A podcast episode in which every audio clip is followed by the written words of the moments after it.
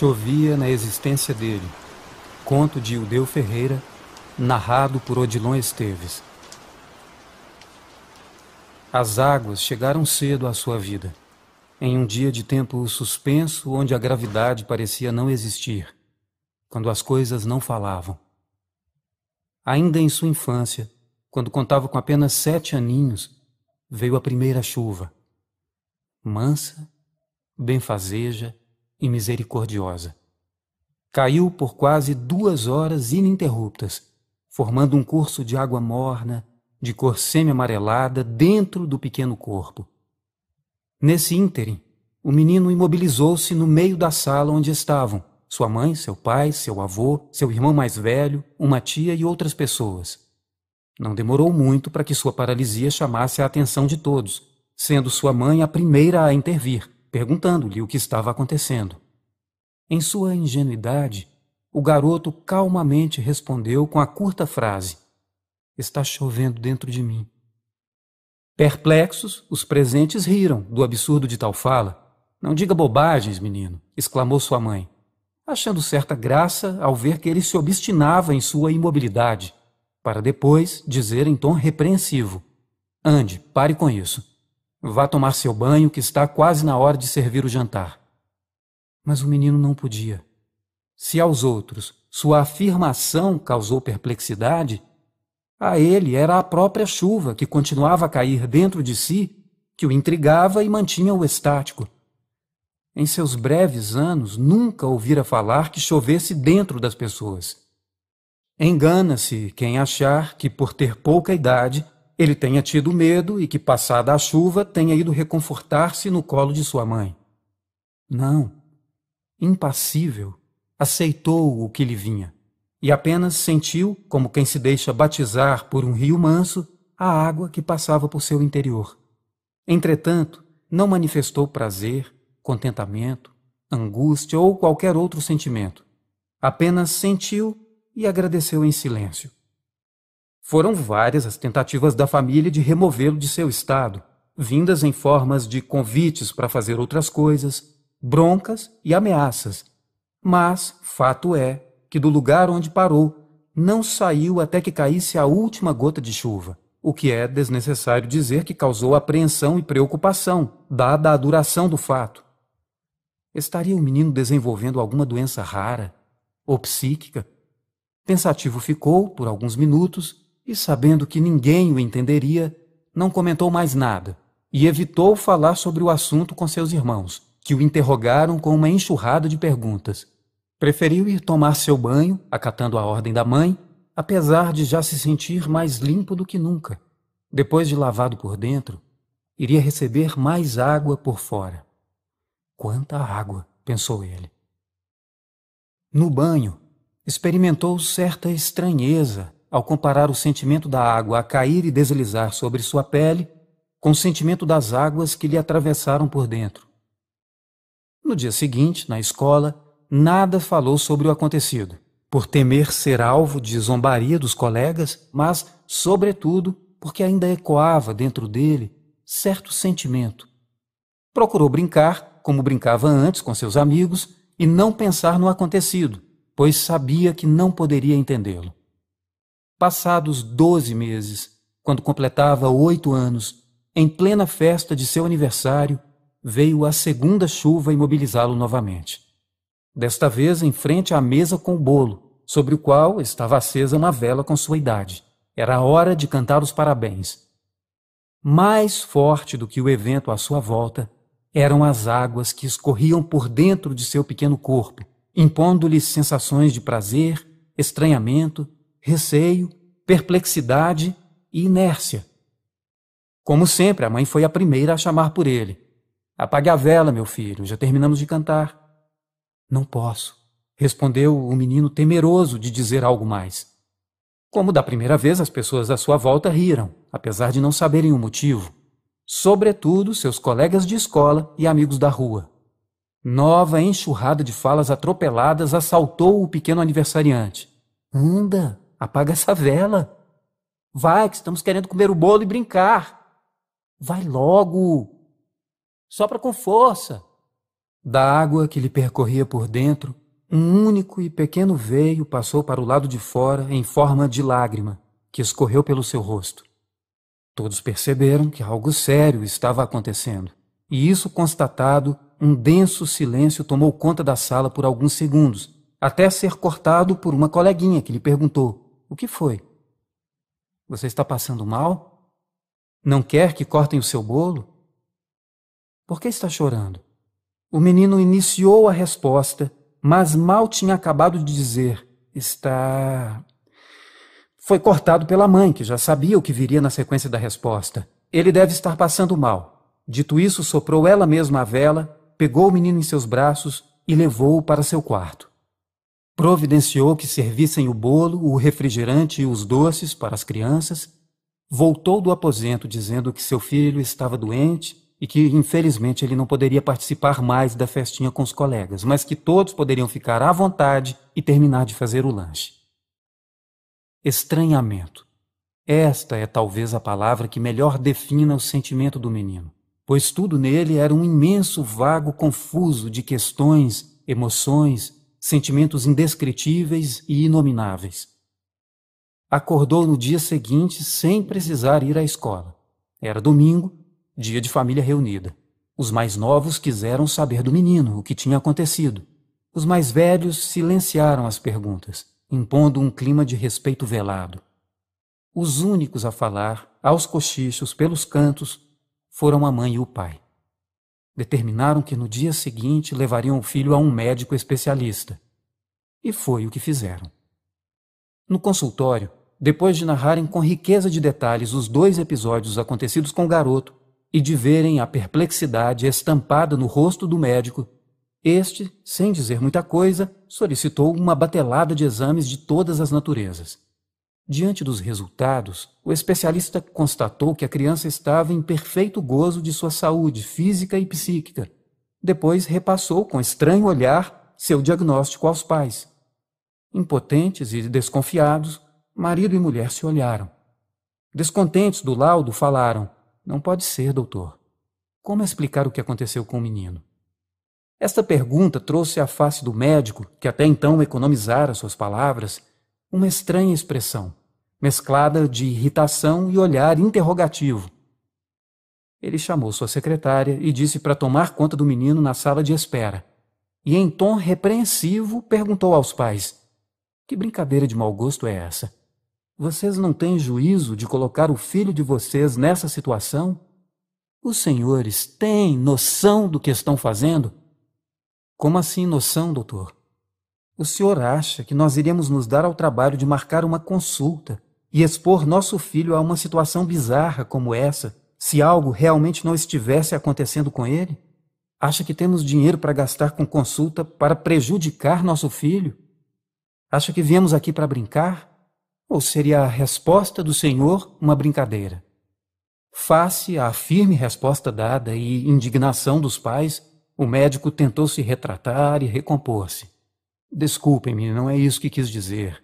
Confesso que fiquei confuso com a situação, disse o médico buscando evitar atrito com os pais. O filho de vocês pode ter tido um pequeno devaneio passageiro. Passageiro, doutor? Duas horas pode ser considerado passageiro? exclamou a mãe. Senhora, por passageiro, quero dizer uma alteração transitória. Mas, doutor, nosso filho teve dois momentos desses. O que nos assegura que ele não virá a tê-los novamente com consequências mais sérias? perguntou o pai. Nada, respondeu o médico. Infelizmente eu não posso lhes dar certeza alguma, além daquelas dos exames de seu filho, que mostram que ele está em perfeito gozo de suas faculdades físicas e mentais, completou ele. Os pais ainda quiseram fazer mais algumas perguntas, mas foram cortados pelo doutor, que disse sentir muito que não poderia continuar a atendê-los, pois tinha outros pacientes à sua espera. Resignados, pai e mãe se olharam e saíram. Do lado de fora conversaram um pouco. Falaram brevemente em procurar outro médico, mas declinaram da decisão por não saberem a que especialista recorrer. E, sobretudo, por temerem que a reação do novo médico fosse a mesma do que acabaram de consultar. Num silêncio desolado, dividiram suas angústias no trajeto de volta à casa e durante todo o jantar. Ao final deste, o menino, que sentia haver algo que os incomodava, perguntou: O que eu tenho é grave? Não, de forma alguma, meu filho. Precipitou sua mãe a lhe responder. Não, filho, o médico disse que o resultado de todos aqueles exames que você fez está excelente. Mas então por que vocês estão com essa cara? perguntou o menino. É que seu pai está com problemas no emprego, não é, Júlia? disse a mãe. É, é isso, respondeu o marido. Você já fez o dever de casa? Perguntou o pai, mais para mudar de assunto do que para saber se o filho fizera ou não seu dever. Falta pouco, só alguns exercícios. Eu vou terminar de fazê-los. Isso, vá, meu filho, falou Júlia. Depois que o menino saiu, mãe e pai permaneceram à mesa, ainda compartilhando o angustiado silêncio. No dia seguinte, o menino foi para a escola, os pais para o trabalho, e aos poucos a vida foi retomando sua normalidade e o problema esquecido. Aos 15 anos veio a terceira chuva, dessa vez mais intensa e duradoura. Foram três horas de paralisia no momento em que o jovem rapaz estava sentado em sua carteira escolar, resolvendo os problemas de uma prova de matemática. Detectaram a anormalidade da situação quando o colega de trás lhe pediu cola. Não posso, respondeu o jovem. Sua resposta foi ouvida pela professora, que estava assentada à sua mesa. De pronto, ela se levantou e foi até a carteira dele. Ao chegar, percebeu que o aluno estava imóvel e lhe perguntou: Você está bem? Um sim imediato foi respondido, mais para ficar livre da professora do que por medo de falar o que realmente estava acontecendo e virar motivo de chacota. Mas os colegas à volta já tinham percebido que ele estava paralisado há algum tempo. Ouviu várias falas aos cochichos. Relaxa, cara. A professora já voltou para a mesa dela. Que é isso? Deu bizil aí? O tempo passava, os colegas entregavam suas provas, iam embora, e lá ficou ele até que o último aluno saiu da sala. Foi então que a professora chegou até a carteira dele dizendo que a aula tinha terminado. Mas mal acabara de falar, ela viu que ele ainda estava paralisado com a prova em branco à sua frente. A pergunta foi repetida: Você está bem? Sim, preciso apenas de um tempo, disse ele. Receosa, a professora buscou ajuda, depois de dizer algumas palavras de conforto e que ele poderia fazer a prova em outro momento. Na sala da diretora, relatou que o estudante estava catatônico. Uma junta, composta de dez professores, dois orientadores e um pedagogo, liderada pela diretora, irrompeu sala dentro e cercou o jovem. Quiseram saber o que ele estava sentindo. Mas nenhuma resposta clara lhes foi dada. Ele não dizia outra coisa a não ser: preciso apenas de um tempo. Por um momento ele quis ficar a sós com o professor de biologia, mas desistiu do propósito, receoso do que teria que dizer e das consequências da sua fala. Completadas as três horas de sua imobilidade, ele se levantou e tomou a porta de saída. Evidentemente, os pais foram comunicados do ocorrido. Em casa, eles chamaram o filho e perguntaram a ele o porquê de ele não lhes ter falado nada. O filho disse que não queria preocupá-los, pois se lembrava do estado em que ficaram depois da consulta médica. Meu filho, disse a mãe, nós estamos aqui para ajudá-lo. Ficamos preocupados, sim, mas você não pode esconder de nós o que está acontecendo com você. Quantas vezes você tem sentido isso? É sempre? Dói. Inúmeras perguntas foram feitas até que o jovem rapaz cortou-a dizendo: Não, mãe, depois daquele aniversário, foi a primeira vez que. que. tornou a chover dentro de mim. Os pais quiseram continuar as perguntas, mas o filho cortou-os e foi para seu quarto. As complicações na vida do ainda jovem moço apresentaram-se na medida em que ele envelhecia, com progressão da frequência e periodicidade dos fluxos das chuvas internas, que passaram a ser bimestrais depois mensais, semanais, até tornarem-se diárias quando completou 30 anos. Aos 16 anos, em momento de singular importância na vida de todo homem, quando estava na cama com uma moça, colega de escola, de especial interesse, imobilizou-se. Tudo começara bem. Olharam-se com aquele desejo juvenil carregado de um ardor puro, desprovido de maldade. Acariciaram-se, despiram-se aos poucos num ritual de conhecimento e reconhecimento. Quando ela foi tirar sua última peça íntima, uma frase preenchida de ressentimento murmurou: Não posso.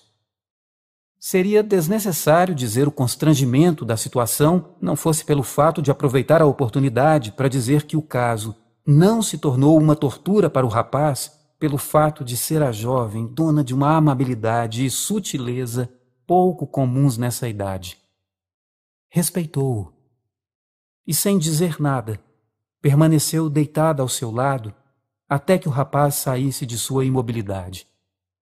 Ficaram deitados lado a lado por um tempo, entendendo-se através do silêncio e das carícias de conforto e reconforto que trocavam. Encontraram-se por várias ocasiões e por longo período, mas ninguém jamais soube dizer se algo de mais íntimo fora exercido por eles terminou seus estudos secundários e formou-se em biologia, com especialização em limnologia, como tentativa de entender o que acontecia consigo.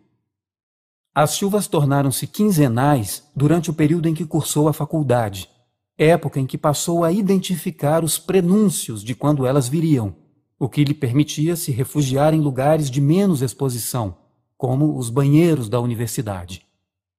Às vezes, Antes de cada chuva, sentia um pequeno choque, algo como uma pequena descarga elétrica em uma parte de seu corpo. Ele sabia que a chuva não tardaria a cair e que percorreria seu habitual curso interno. Se o prenúncio das chuvas possibilitava sua escapada quando estava em público, ele não impedia de ganhar alcunhas e apelidos pelo seu estranho comportamento com saídas precipitadas que deixavam assuntos pela metade e pessoas falando sozinhas. Aconteceu, algumas vezes, de perseguirem-no até o banheiro para saber o que estava acontecendo. Refugiava-se nas cabines sanitárias, imóvel e silencioso para que não o encontrassem. Já com 50 anos, quando sua mãe estava acamada em leito de morte, ela lhe fez um último pedido.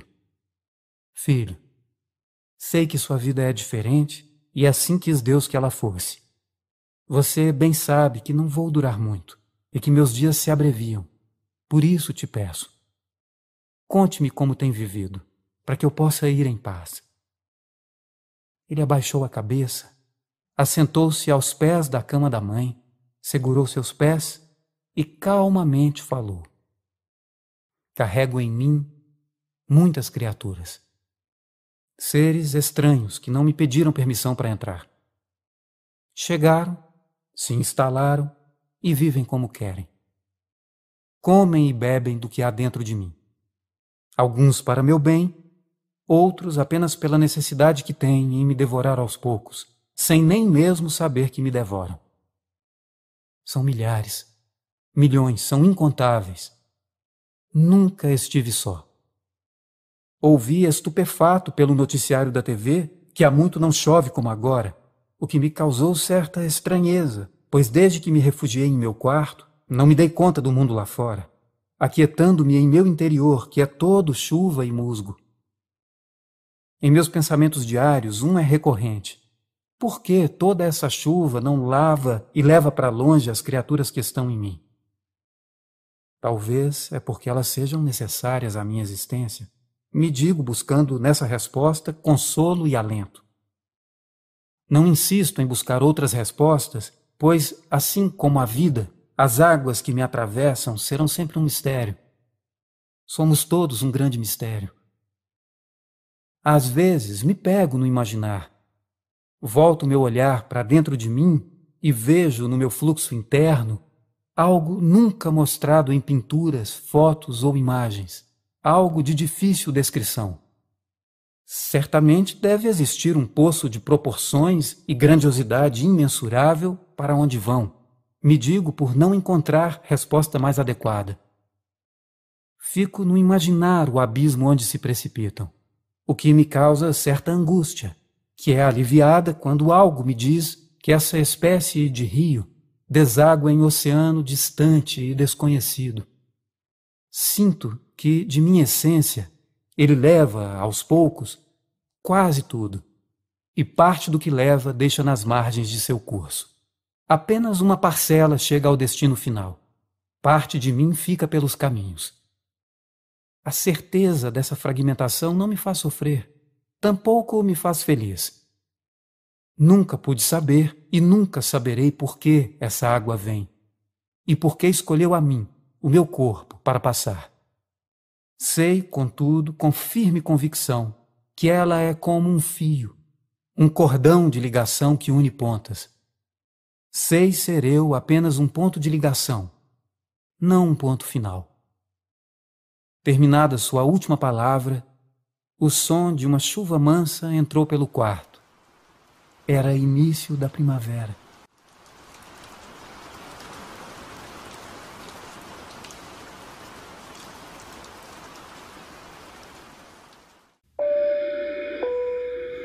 A mulher que caiu da ponte aérea Rio-São Paulo. Uma viagem de Judeu Ferreira.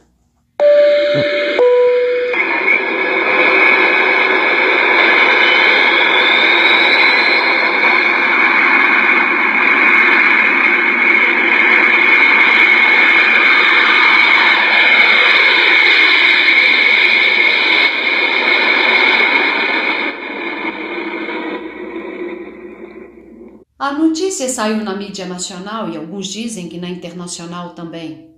Uma mulher caíra da ponte aérea Rio-São Paulo. Fato estranho, você deve estar se dizendo. Como uma pessoa pode cair de uma ponte aérea? Tratava-se de uma senhora na casa dos 50 anos, de classe social média alta, habituada a fazer esse trajeto com certa regularidade. Dizem que ela estava sob tratamento médico psiquiátrico, fazendo uso de ansiolíticos e outras drogas reguladoras do humor. Pouco depois do avião ter decolado do aeroporto Santos Dumont, aquela que viria a desaparecer teria se levantado de seu assento e aberto a porta do WC. Lá dentro, permaneceu por tempo não conhecido, uma vez que de lá jamais saíra. Nos autos da justiça, lê-se que ao passarem para servir um magro cafezinho, que é ofertado nos voos de hoje, os comissários de bordo ouviram pequenos ruídos vindos do toalete, como o abrir de uma bolsa, o tilintar de pequenos metais, possivelmente de uma tesoura de unha, e um chocalhar parecido ao de comprimidos em um frasco, ao que não deram nenhuma importância por serem sons de certa forma normais. Já mais audível foi o barulho da descarga de sucção a vácuo, que desta vez superou o volume normal, provocando um estrondo. Fora ela sugada pelo sanitário ao ativar o dispositivo. Sua família, ao saber que a senhora não desembarcara, solicitou junto às autoridades competentes que a empresa de aviação apresentasse justificativas ou que devolvessem a mulher de imediato. Na tratativa jurídico-investigativa, foi expedida à companhia aérea ordem da abertura do compartimento de dejetos do sanitário, com vistas à averiguação e pesquisa de vestígios do corpo. Nada fora encontrado, além de fezes e urinas. O exame de toda a cabine sanitária foi realizado, de seu piso passando pelas paredes até o teto tudo em perfeita ordem. O fato ganhou amplidão e mais notoriedade junto à imprensa, sobretudo a internacional.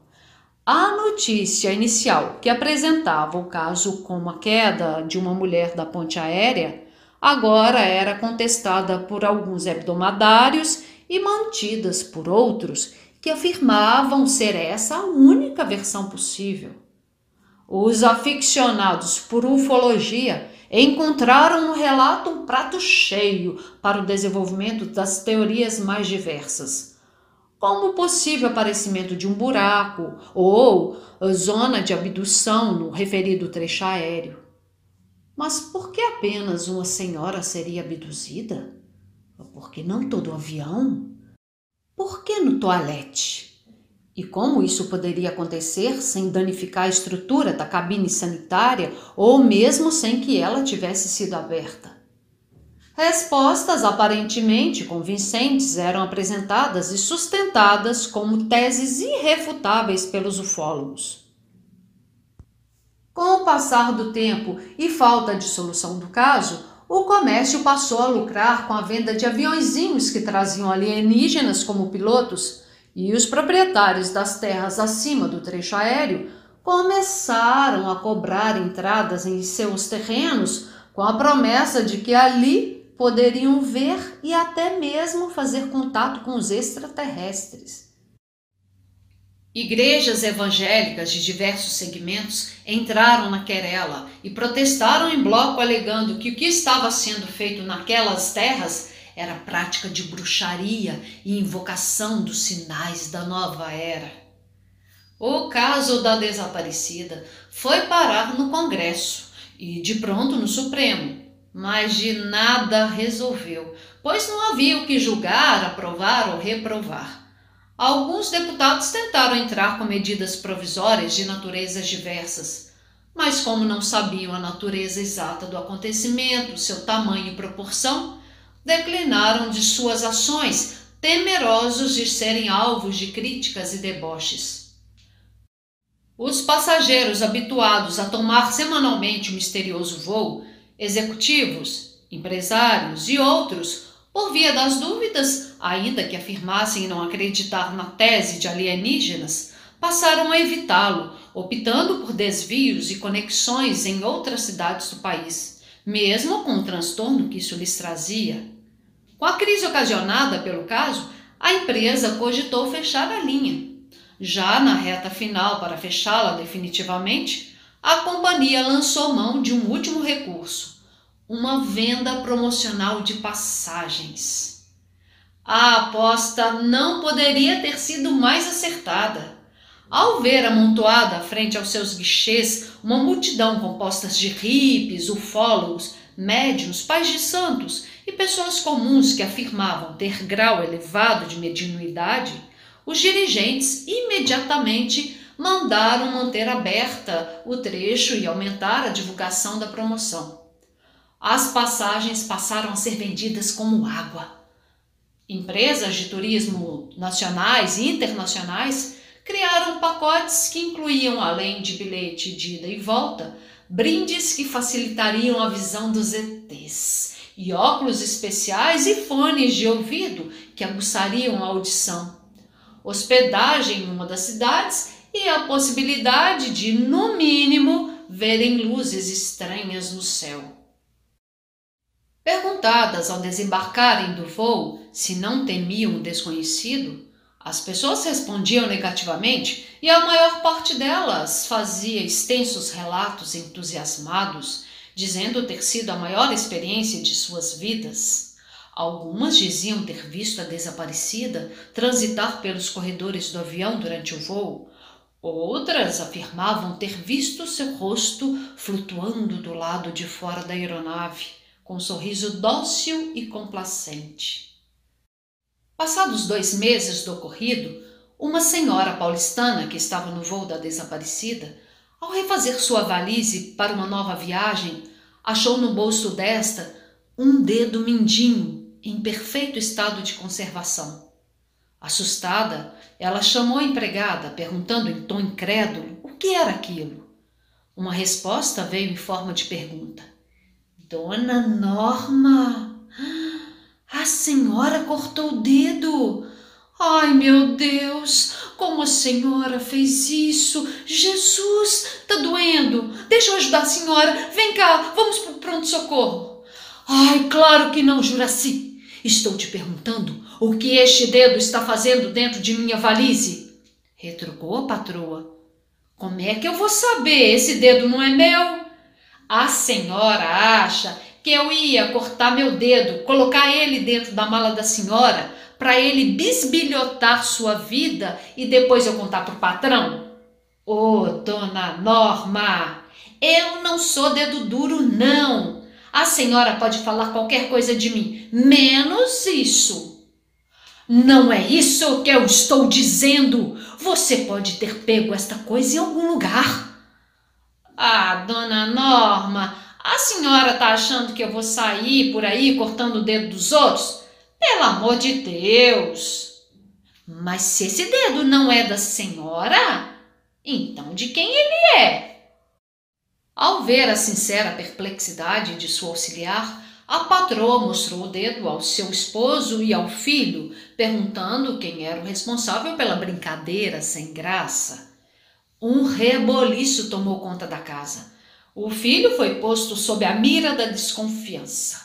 Mãe e pai quiseram saber se ele estava usando drogas. Reviraram o quarto do rapaz e percorreram seu círculo de convivência para averiguações. Depois de muitas brigas e trocas vãs de acusações, a empregada lembrou-se que a última viagem feita por Dona Norma fora do famoso voo da mulher desaparecida. Olhares espantados, permeados de denso silêncio, se cruzaram para aterrizarem sobre Norma. Ao cabo de longo período do mais puro estado de suspensão, onde até mesmo o ar parecia ter parado de circular, o filho rompeu o silêncio de forma brusca, perguntando num ataque quase histérico: Mãe, foi a senhora que matou a mulher? Como foi que a senhora fez isso? E o que fez com o resto do corpo, mãe? A empregada não deixou por menos. Ah, dona Norma, a senhora fez isso e estava querendo me acusar, hein? Que coisa feia! Dizem que a corda arrebenta sempre do lado mais fraco, mas comigo o buraco é mais embaixo. Já numa pasma tentativa de ser compreensivo, o marido quis iniciar uma frase reticente, mas foi violentamente cortado pela esposa com uma torrente de questões. Pelo amor de Deus, vocês estão loucos! O que eu ia fazer com esse dedo? Por que eu ia matar uma mulher que eu nem conhecia? O que eu ia fazer com o corpo inteiro dentro de um avião? Como é que eu ia cortá-lo? Com que ferramentas? E o sangue que ia sair? Vocês acham que eu sou uma açougueira, uma assassina profissional? E em seu desespero e espanto, pôs-se a soluçar.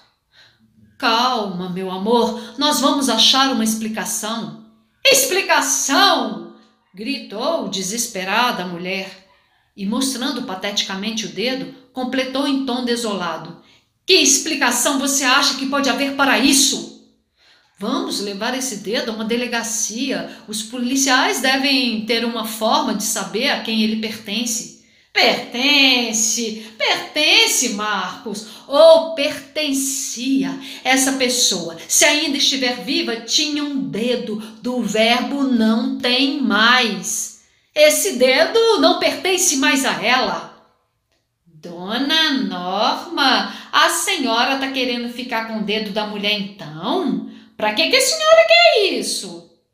Perguntou a empregada. Claro que não, Juraci. Meu amor, vamos levar essa coisa a uma delegacia, disse o marido. Você tá louco, Marcos? Se esse dedo for da mulher desaparecida, eles vão me culpar. Se não for de morte, de participação ou conivência. É, pai, a mãe tem razão. Vai ser difícil de explicar para os homens esse negócio. Mas uma coisa vocês vão ter que fazer com isso aí, ó. Falou a empregada para colaborar. Enterra esse negócio lá no quintal, Juraci. Eu, dona Norma, a senhora fala isso para mim? Eu não faço isso nem que a vaca tussa. Imagina, depois o Rex desenterra isso lá e leva lá para frente da casa. Passa um vizinho e vê o cachorro roendo um dedo de gente, o que vão pensar? Ah, queima isso então! gritou desesperada a patroa. Eu? A senhora tá louca. Eu não queimo, não enterro, não despacho, não levo para cemitério, não faço nada disso. O dedo não é meu e isso não faz parte das minhas obrigações aqui. A Juraci tem razão, Norma, falou o marido. Vamos levar isso a uma delegacia. Vou contratar um advogado caso seja preciso. E depois de resistências, brigas, ameaças de demissão da empregada, chantagem de Juraci, que disse que se fosse demitida injustamente, iria denunciar a patroa, não pela demissão, mas pelo que sabia e viu, Chegou até a fazer registro fotográfico de Norma com dedo mindinho cortado em seu colo quando esta estava em momento de singular desespero. A imagem mostrava com fidelidade e nitidez o rosto desesperado da patroa e o dedo em seu colo. Finalmente resolveram levar o dedo à delegacia. Na delegacia, o caso tomou outra amplidão e o temor de Norma tornou-se realidade. A primeira medida do delegado foi solicitar um exame de DNA para ver se o dedo era realmente da desaparecida, o que foi comprovado. Norma passou a ser investigada e fortes suspeitas recaíram sobre ela. O advogado contratado apresentava as defesas da melhor forma que podia. Se tivesse sido ela, por que sua cliente levaria o dedo para uma delegacia? Ela poderia jogá-lo dentro de um rio jogá-lo dentro da jaula de um leão no jardim zoológico, onde o bicho comeria rapidamente. Poderia despachá-lo pelos correios para a família da desaparecida sem identificar-se, jogá-lo dentro de um rio, ou Norma poderia até mesmo cortar o seu próprio dedo e levá-o da desaparecida a um cirurgião plástico para colocá-lo no lugar do seu, uma vez que ele estava em perfeito estado de conservação. Argumentos convincentes não faltavam. Passados dez dias da entrega do dedo, chegou à delegacia uma senhora com uma orelha que, após exame de DNA, foi identificada como uma parte do mesmo corpo. Fato que fez o caso tomar outro rumo e levar a novas informações. Os investigadores passaram a considerar a possibilidade de que as duas senhoras pudessem ter agido em conjunto Fizeram buscas de diversas naturezas, que foi desde os salões de beleza frequentadas por ambas até os supermercados onde faziam suas compras. Nenhum relacionamento entre as duas foi encontrado. Não demorou muito para que um senhor levasse à presença do delegado responsável pelo caso uma unha do dedão do pé encontrada dentro de sua mala. E daí para frente foi um entra e sai de pessoas na delegacia portando algum pedacinho da mulher. Rins, baço, fígado, intestinos, tudo no mais perfeito estado de conservação. Nos autos do delegado foi registrado que todas essas partes foram encontradas dentro das malas, bolsas ou valizes dos passageiros que estavam no voo do desaparecimento. Mas por que tanto tempo depois? Passaram a cogitar a informação de quadrilha. Mas se tratasse de uma quadrilha, qual seria sua atuação, visto ter sido esse o caso isolado e que as pessoas estavam levando espontaneamente as partes à delegacia? Foi só Norma ter iniciado a entrega do dedo da desaparecida para que rapidamente o restante dos passageiros do voo comparecesse levando outras partes. O último a chegar foi um senhor já bem idoso que, desconcertado, entregou um coração ao delegado, dizendo tê-lo encontrado em sua mala e fez extenso relato sobre o transtorno que esse causara na sua vida, dado a briga com sua esposa, uma senhora que estava na casa dos 80 anos. Finalmente, todas as partes do corpo da desaparecida foram reunidas. Isso posto, faz-se necessário discorrer sobre um novo rumo tomado pela história. Os médios, ufólogos e pais de santos ganharam então um outro alvo para suas atuações, sem contudo abandonar suas sustentações, que rendiam boa quantia de dinheiro. Os ufólogos afirmavam que os passageiros daquele voo eram extraterrestres ou descendentes de extraterrestres gerados em mulheres em momentos de experimentos passados sem que estas pudessem ter percebido que estavam gestando em seus ventres criaturas de outros mundos que nasceram em forma humana. Os pais de santos e curandeiros apresentavam-se aos passageiros do voo dizendo que eles estavam com algum encosto e que poderiam, com seus trabalhos garrafadas, curá-los e recomendavam estender o tratamento a todos os familiares como forma preventiva. Aspergir toda a casa com loções de plantas preparadas exclusivamente para esta finalidade. Colocar pedras, carrancas e outros objetos protetores atrás das portas e janelas, e até mesmo fazer algum sacrifício de animais. Os evangélicos se dividiam parte afirmando que as pessoas estavam possuídas, parte que elas pertenciam ao exército de Satã e não perdiam a oportunidade de extorquir de alguma forma as pessoas. Os restos mortais da desaparecida, agrupadas em um corpo perfeito, tornou-se objeto de estudo de cientistas de todo o mundo. A família decidiu, após muita discussão, enterrá-lo no jazigo da família em esquife lacrado. A Vigilância Sanitária Municipal quis vetar a decisão, temerosa de que uma epidemia desconhecida pudesse ser deflagrada em espaço não identificável de tempo, cujas consequências seriam igualmente desconhecidas, e alegavam que, face ao desconhecido, é preciso ter cautela e prudência. O caso foi parar na Justiça. Primeiro foi para a Câmara Municipal, da Câmara à Assembleia Legislativa, da Assembleia ao Governo Federal para finalizar no Supremo Tribunal Federal. Cabe aqui lembrar que o processo de desaparecimento fora objeto de estudo da supremacia judiciária que se mostrou incapaz de julgá-lo.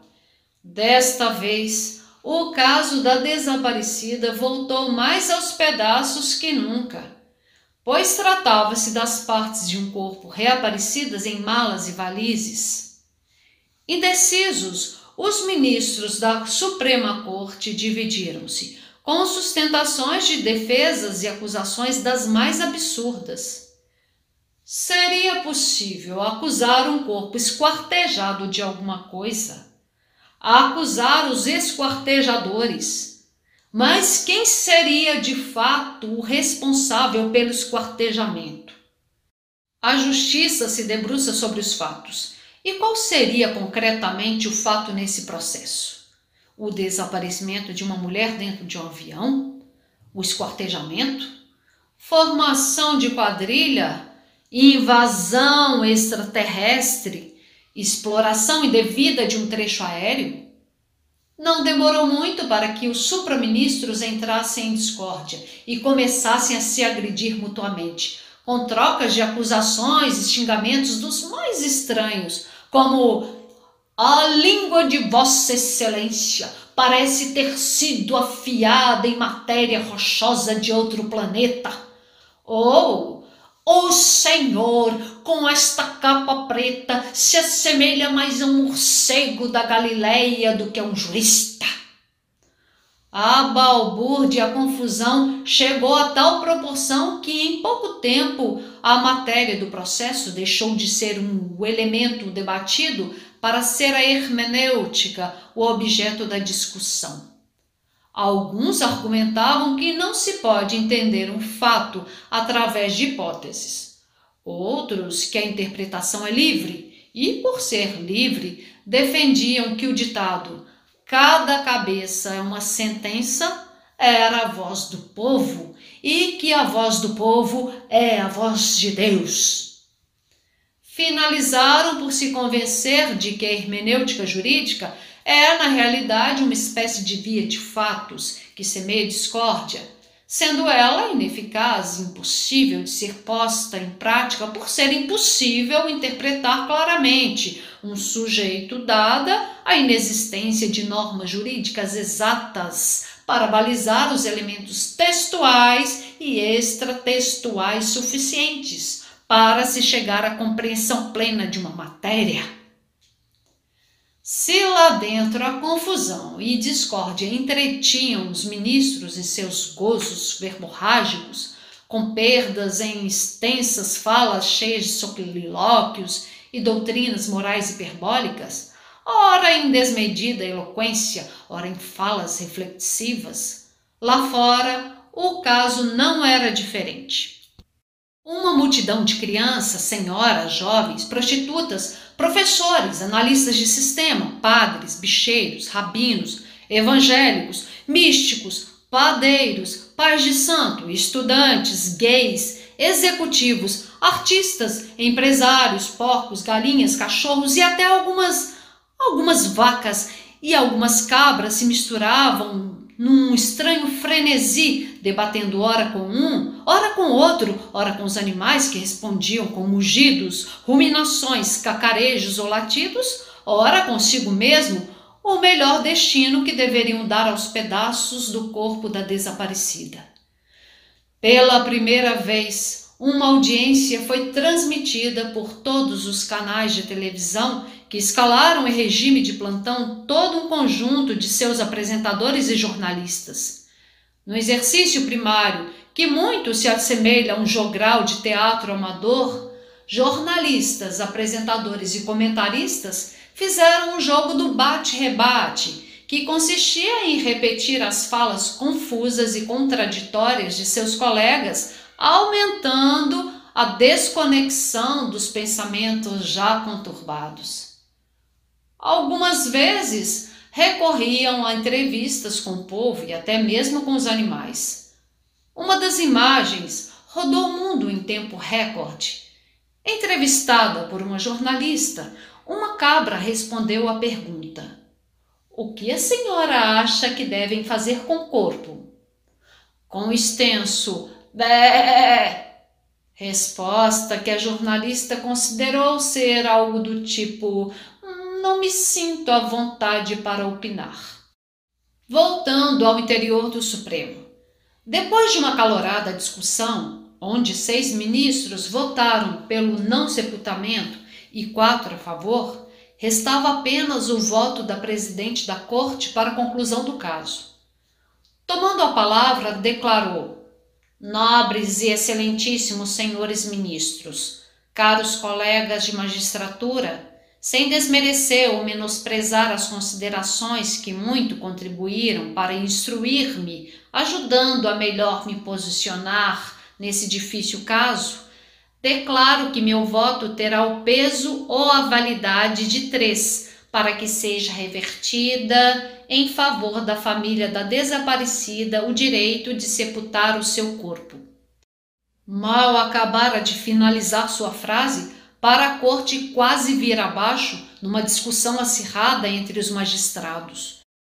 Num acesso profundo de descontentamento, um dos ministros, enxugando o suor que escorria pelo seu pescoço, pôs-se a falar em tom elevado e choroso, dizendo: Mas, presidente, assim não dá. Não podemos mudar a regra da corte no meio de uma votação porque o desenrolar do processo não agrada a Vossa Excelência. Não debatemos arduamente a questão para que ela terminasse tratada de tal forma. Peço, venha!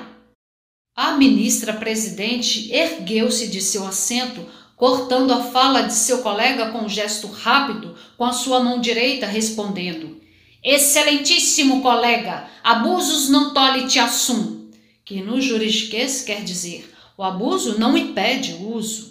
Portanto, não haverá concessão de vênia nem ao Senhor, nem a ninguém, pois nem eu pedi e não pedirei vênia aos senhores para a decisão por mim tomada. O ministro ainda quis retorquir, mas mal iniciara sua frase com Mas, ministra! Foi de pronto cortado pela presidente da corte que diz: Não há mais, excelentíssimo ministro. Quando estiver aqui em meu lugar, tome as decisões da maneira como vos convier. E para finalizar sua peroração, num átimo de estarrecedora lucidez, argumentou que todo corpo tem direito ao descanso eterno, que é oportunizado por um enterro digno. Para ilustrar sua fala, recorreu ela à dramaturgia clássica grega, lembrando ou informando aos que não conheciam a história que na Grécia antiga, Antígona, desafiando o decreto de um Estado tirano, sepultou o corpo de seu irmão Polinices, que fora condenado a definhar no deserto até ser consumido por chacais ou aves carniceiras, mas que o destino reservou sentença mais amarga a Creonte, rei de Tebas, algoz de Antígona, que fora enterrada viva por desobedecê-lo. Como consequência desse desacato, lembrou a presidente da corte, o rei tirano, perdeu todos os seus de forma muito dolorosa e finalizou. Por isso, considero ser imprudente brincar com os desígnios divinos, sendo este que tratamos, o direito de enterrar os mortos, o mais sagrado de todos. E se tomo hoje esta difícil decisão, ainda que contrariando o voto da maior parte desta corte, no futuro hão de reconhecer e agradecer-me pela lucidez de meu ato, pois devem saber que abissus abissum invocati. Tendo ela dito com isso que um abismo chama outro abismo. O que quer que venha pela frente será de responsabilidade da administração pública, do executivo, não cabendo a nós fazer o que quer que seja. Caberá única e exclusivamente ao executivo dar conta de seu dever. Azar o dele se vier coisa pior pela frente. Determino que seja dado à família o direito de enterrar o corpo da desaparecida, que publique-se e registre-se este processo sem vênia por demais discussões. Com as sábias palavras, todos os ministros se colocaram de pé para aplaudir e agradecer a presidente por livrarem suas cabeças de futuras maldições. Assim, foi determinado que o corpo fosse enterrado. É preciso dizer que nunca na história de um país um processo foi julgado de forma tão célere e que nunca a população da cidade esteve tão dividida. O funeral e o sepultamento foram dos mais concorridos da história, com uma multidão de curiosos, repórteres, agentes espirituais, carpideiras, pessoas que faziam oferendas, romarias de diversas partes do país e até de fora, preces e pedidos muitos pedidos. Ah, os pedidos! Esses dariam um capítulo à parte, mas não vamos entrar nesse emaranhado para não nos perder em meio a tantos desejos. Não tardou muito para que as romarias tomassem diariamente conta do cemitério. Com isso, novos casos sobre a desaparecida ganharam vulto e muitas vezes até formas. O mais comum deles relatava o aparecimento do vulto da desaparecida, que romeiros e curiosos diziam pairar pelos arredores do cemitério. Com isso, novos casos sobre a desaparecida ganharam vulto e muitas vezes até formas. O mais comum deles relatava o aparecimento do vulto da desaparecida, que romeiros e curiosos dizia pairar sobre os arredores do cemitério. A notoriedade e interesses despertados no povo por estas aparições desviaram o foco do processo judicial que a família movia contra a empresa de aviação, o que fez os juízes respirarem aliviados, visto a situação constrangedora e humilhante a que foram submetidos. Ninguém sabe dizer ao certo se o caso chegou a ser arquivado e se foi abafado ou enterrado junto com os restos mortais da desaparecida. O que se pode afirmar é que deram um jeito de desaparecer com ele também. Fonte relativamente confiável diz que a empresa aérea tentou acordo com a família, se oferecendo para refazer seu jazigo, transformando-o em uma réplica da aeronave. Apresentou uma vistosa maquete confeccionada em um dos escritórios de arquitetura mais reputados do país. A família recusou a oferta, dizendo que não iria contribuir para a publicidade da empresa e que o único acordo possível seria através de indenização financeira. Quanto ao fato em si, o desaparecimento do corpo e reaparecimento em partes, esse permanece um mistério inescrutável para a ciência sendo para os ufólogos, médios, evangélicos, pais de santos e religiosos de todos os segmentos um fato explicado por suas crenças. Mas a única afirmação admitida por todos como uma verdade irrefutável é que a desaparecida jamais caíra da ponte aérea Rio-São Paulo. A Mulher dos Catálogos, Ildeu Ferreira, parte 1. O caso levou mais de 30 anos para ser julgado. A morosidade do judiciário não é novidade para ninguém. O que ninguém conseguia entender é como um caso que tomou tamanha repercussão, digno de enquadramento no hall de melhores filmes de suspense, não tenha sido encarado com mais atenção e celeridade, sobretudo pelas cobranças da imprensa e sociedade. Finalmente, o julgamento foi levado a júri popular após conturbada passagem pelo juiz de acusação. Na lateral esquerda do plenário, a ré, que aparenta ter lá seus 60 anos, cabelos loiros meticulosamente escovados em corte Chanel, de pele muito branca, olhos de um azul intenso, sobriamente vestida em um tailleur preto, estava tranquilamente assentada em sua cadeira. Ao seu lado, dois policiais militares, um à sua esquerda, outro à sua direita. Estavam postados, feito guardiões, que em seus mutismos personificam o silêncio e rigidez da ordem pública. Na outra extremidade do plenário, de frente para ré, estava o Conselho de Sentença, composto de sete membros do júri popular, que foram sorteados para declarar se o crime aconteceu e se a ré era culpada ou inocente. Um destes era eu. Os 18 membros restantes do júri estavam assentados na primeira fila da plateia, virados para a tribuna do juiz. No fundo do plenário Centralizada em plano elevado, de destaque, portanto, ficava a tribuna do juiz-presidente, ainda vazia.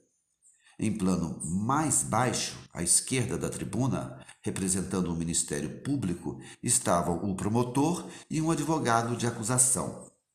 À direita da tribuna do juiz, no mesmo plano que os membros do Ministério Público, encontrava-se a escrivã, uma jovem pálida e esquálida que escondia sua visível timidez por detrás das grossas lentes de seus óculos redondos. Ao lado da escrivã, porém um pouco mais à frente, estava sentado o advogado de defesa, um senhor já idoso, de semblante triste, vestido em um terno preto com auréolas esbranquiçadas que foram possivelmente formadas por alguma bebida derramada há alguns anos, após secar, deixou as manchas indeléveis de mofo. Somado às manchas, pequenos puídos reforçavam a imagem de um tempo de provável abundância, convertida em aparente decadência. As vestes e a expressão do velho advogado sintonizavam-se a tal ponto que é difícil separar o que nele era pele do que, do que nele era tecido, o que era amarrotado do que era ruga. Do lado de fora do fórum, um amontoado de repórteres de TV, rádios e jornais Fotógrafos, cinegrafistas e curiosos se amontoavam, tentando forçar a entrada ou pegar um lugar melhor para captar informações que poderiam surgir do lado de cá de dentro. Eu nunca estivera em um tribunal. Portanto, nunca tinha acompanhado o rito de um, de um julgamento. O juiz-presidente entrou pela porta situada atrás da sua tribuna. Mal sua figura austera, facilmente identificável pela soturna toga negra, aparecera no limiar da porta, que todos se puseram de pé ao mesmo tempo, num movimento marcado que invejaria os grandes coreógrafos. Dir-se-ia a entrada de um regente de orquestra que provoca o imediato levantamento servil de seus músicos. Sua Excelência rumou certeira para sua tribuna, pegou seu martelo e deu uma única batida, abrindo com isso o rito que pretendia seguir os rígidos protocolos. O julgamento foi aberto com a leitura da sentença expedida na primeira fase do processo. Que levou a ré a ser julgada em júri popular, evidenciando todos os crimes a ela imputados. Operação clandestina e forçada da troca de sexo de um senhor de 60 anos. Amputação da perna de uma senhora de 73 anos tatuagens obscenas que cobriam o peito, as costas e as nádegas de um caminhoneiro parrudo. Plástica no nariz de uma locutora de rádio, que, como consequência, a deixou fanha. Alongamento das pernas de uma moça que trabalhava como consultora de vendas de cosméticos. Redução peniana de um atleta nadador de alto rendimento ao todo, o processo descreveu em detalhes os 30 delitos cometidos. Fim da leitura, o juiz ordenou que seja ouvido o Ministério Público, responsável pela acusação. Mal terminara de falar, a ré, demonstrando potência vocal e resolutividade, interferiu dizendo: Poupe-nos dessa baboseira, merentíssimo e livre seus comparsas de serem publicamente humilhados. Se permitir, eu mesma narrarei os fatos tal como aconteceram, com riquezas de detalhes, e direi onde poderão obter as provas que vossos subalternos não tiveram competência para recolher. Temendo que a curiosidade que a tomara fosse notada, o juiz presidente ordenou de rabo de olho para o promotor, que, assim como ele, tentou disfarçar sua visível curiosidade. Devo ressaltar que, até então, desde que se tornara ré, a mulher jamais proferira uma sílaba sequer, valendo-se do direito ao silêncio. Bem, esse não é o procedimento habitual, senhora, começou a dizer o juiz, que foi bruscamente interrompido pela ré. Ora, deixe de lenga-lenga. Se quiser que eu fale alguma coisa útil que realmente irá instruir o júri aqui presente, terá que ser agora. Falou, olhando fixamente dentro de meus olhos, como se quisesse depositar neles o conhecimento que apenas ela detinha. Do contrário, me calarei para sempre e seu tribunal não terá outra opção a não ser julgar o que a incompetência de sua justiça amealhou como fatos hipotéticos, visto que não conseguiram uma prova sequer dos fatos narrados. Ao abrir os lábios para dizer algo, a ré o cortou novamente como, como a lâmina de uma navalha afiada. Ainda não terminei. Que fique bem claro. Caso opte para ouvir-me, não admitirei ser interrompida, nem mesmo por Vossa Excelência. Diante de tão firme posicionamento e rara possibilidade de ouvir a acusada, o juiz paralisou-se por alguns segundos em reflexão sendo despertado com um sobressalto causado por um grito da ré, que acrescentou: E se demorar muito, nada sairá da minha boca. Um zumbido, semelhante à massa sonora produzido por um enxame de abelhas, de conversas e cochichos, tomou conta da sala, do público e jurados, que se posicionavam uns a favor e outros contra. Parecia uma colmeia prestes a entrar em erupção, com uns dizendo ser uma ousadia da mulher e inaceitável sua conduta, e outros argumentando que aquela seria a única possibilidade de ouvi-la. O estampido seco de uma martelada, semelhante a um tiro de espingarda, cortou o barulho, mergulhando-nos em profundo silêncio e dizendo ou melhor, e fazendo os olhares se convergir para o juiz, que em tom moderado, talvez por estar interiormente esmagado pelo peso de uma situação constrangedora, disse-nos, quase impedido de cumplicidade: uh, Façamos silêncio.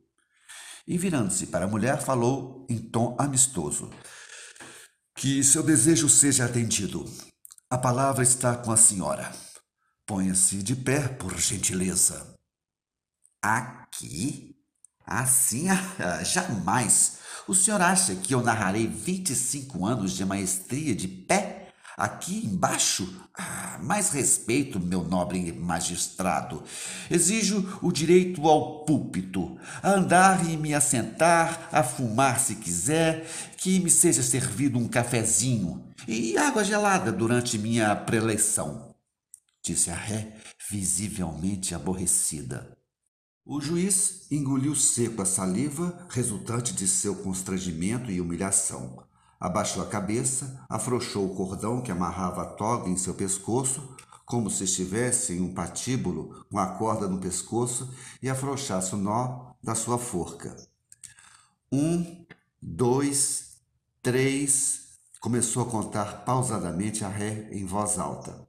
Um novo golpe de martelo nos fez sobressaltar, desta vez mais enérgico. Escutemos o que a senhora tem a nos dizer, disse o juiz, que imediatamente ordenou a escrivã que tomasse nota do depoimento. Nota? Em que século o senhor está? Hum, bem se vê o motivo de tamanha incompetência de sua justiça, disse a ré, fixando os olhos no juiz para depois, virando-se para a escrivã, ordenar: Filme. Pegue uma câmera e registre. Ou vai me dizer que irá datilografar? Atônita, a pobre escrivã levantou-se de um salto que lhe arrancou os óculos do rosto. Perdida pelo embaçamento da situação e ausência de visão, ela começou a rodopiar de um lado para o outro. Em seguida, se pôs a tatear a mesa e os móveis num frenesi louco à procura de sentido e prumo, até que ouvimos um estalo semelhante a de um vidro ao ser partido. A plateia foi tomada por um denso silêncio. As respirações foram suspensas e os movimentos paralisados. Consternada, a jovem, em câmera lenta, desceu ao solo, levou uma das mãos sob o salto de seu sapato e apanhou o que lhe permitia nos ver com mais nitidez. Acompanhamos sua trajetória, como quem vê um drama se tornar matéria, como se acompanhássemos a derrota de um herói anônimo exposto em público. Com a mesma lentidão em que foi ao solo, nós a vimos levantar revelar seu rosto e seus grossos óculos que estavam com uma das lentes trincada.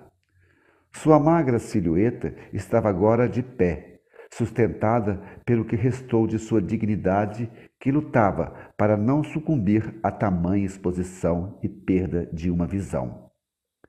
Dona da situação, a ré olhou a cena desastrosa com visível superioridade e desprezo. Depois ela se levantou, caminhou tranquilamente até o meio da sala, ajeitou a roupa em seu corpo, passou a mão pelos seus cabelos como se quisesse alinhar os fios da complexa teia na qual estava prestes a nos envolver. Pareceu-me que seus olhos haviam encontrado um caminho dentro de si, fazendo despertar o aparecimento de um sorriso em seus lábios, revelando uma nova mulher para a plateia, que a esta hora estava toda por completo imobilizada. Na medida em que seus olhos pareciam penetrar pelo caminho encontrado, eles revelavam gozo e satisfação, e na medida em que ela falava, parecia que eles regressavam a um passado glorioso, mergulhando-a em um mundo que aos poucos ia se revelar para nós o, e que nós seguiríamos hipnotizados, tomados pelo fascínio irradiado por eles. O que mais me deu prazer nos últimos 20 anos, antes da internet estragar tudo, era estudar as páginas de catálogos telefônicos de assinantes residenciais, não os comerciais. Assim, ela começou a narrativa. Esses não me interessam. Posso dizer que era muito boa nisso. Melhor, que me especializei nisso, na arte de estudar catálogos e conhecer todos os assinantes em detalhes, sem nunca os ter visto, apenas pela combinação do número de suas linhas e por algumas ligações. Primeiro, passava os olhos de maneira geral em todo o catálogo. Uma leitura rápida e superficial, um sobrevoo. Sempre depois desse sobrevoo, me detia em estado silencioso. Aquietava minha mente, deixando que imagens e perguntas viessem clareá-la. Valerá a pena dedicar toda a minha ciência ao estudo desse catálogo? Ciência? Eh, perguntou intrigado o juiz. Não me interrompa, retrucou a ré, irritada. Seus assinantes estão à altura. O esboço de um pequeno movimento para fazer uma nova pergunta foi suficiente para que a acusada o cortasse e, exaltada, repreendesse o alto magistrado diante de toda a corte aos berros. O senhor não me interrompa. Se quiser que eu fale, ouça sem me interromper. Depois, se recompondo, prendeu uma mecha de cabelo que soltara em sua exaltação, tomou um gole de água e prosseguiu, olhando fixamente para o juiz, ainda remoendo a irritação causada pela interrupção. Não cabe aqui dizer a altura do que. Em caso afirmativo, depois desse momento reflexivo de me convencer de que o catálogo continha material para desenvolver meu trabalho, eu iniciava uma minuciosa leitura. Lia atentamente página por página, Detinha-me primeiramente no nome e no endereço do ou da assinante, para depois ver o número do telefone que lhe for atribuído, analisando-o pela ótica da numerologia e da teoria dos números. Depois separava-os por AIS. AIS era uma abreviação com qual eu designava as minhas áreas de interesse. Na área de interesse 1, eu agrupava os assinantes que estavam próximos de cemitérios, boates e zonas. Na área de número 2, os que estavam próximos de igrejas, templos, hospitais e funerárias, uma vez que essas se implantam estrategicamente nas imediações dos hospitais com os quais estabelecem parcerias, nem sempre de nobre caráter. Na área 3, eu colocava os espaços da administração política e de manicômios, por haver certa semelhança entre os dois. É, desenvolvi um mapa que, embora não representasse com fidelidade a geografia da cidade, facilitava meu entendimento sobre as criaturas que ali se agrupavam. Ao todo, eram sete AIs, que equivaliam aos sete dias da criação do mundo, aos sete pecados capitais, às sete notas musicais, aos sete chakras e às sete glândulas endócrinas. Na área de número 7, que fechava o ciclo das áreas, ficavam os estabelecimentos culturais. Os assinantes eram assim classificados, por categorias e especialidades, com atribuição de grau e status de visibilidade. Eu levava aproximadamente seis meses para catalogar adequadamente 100 páginas, que continham cada uma delas 200 números e nomes de assinantes. No passo seguinte, eu reservava datas específicas para o estudo mais aprofundado dos assinantes de cada área. A área correspondente aos cemitérios geralmente era estudado na semana que compreendesse o dia de finados.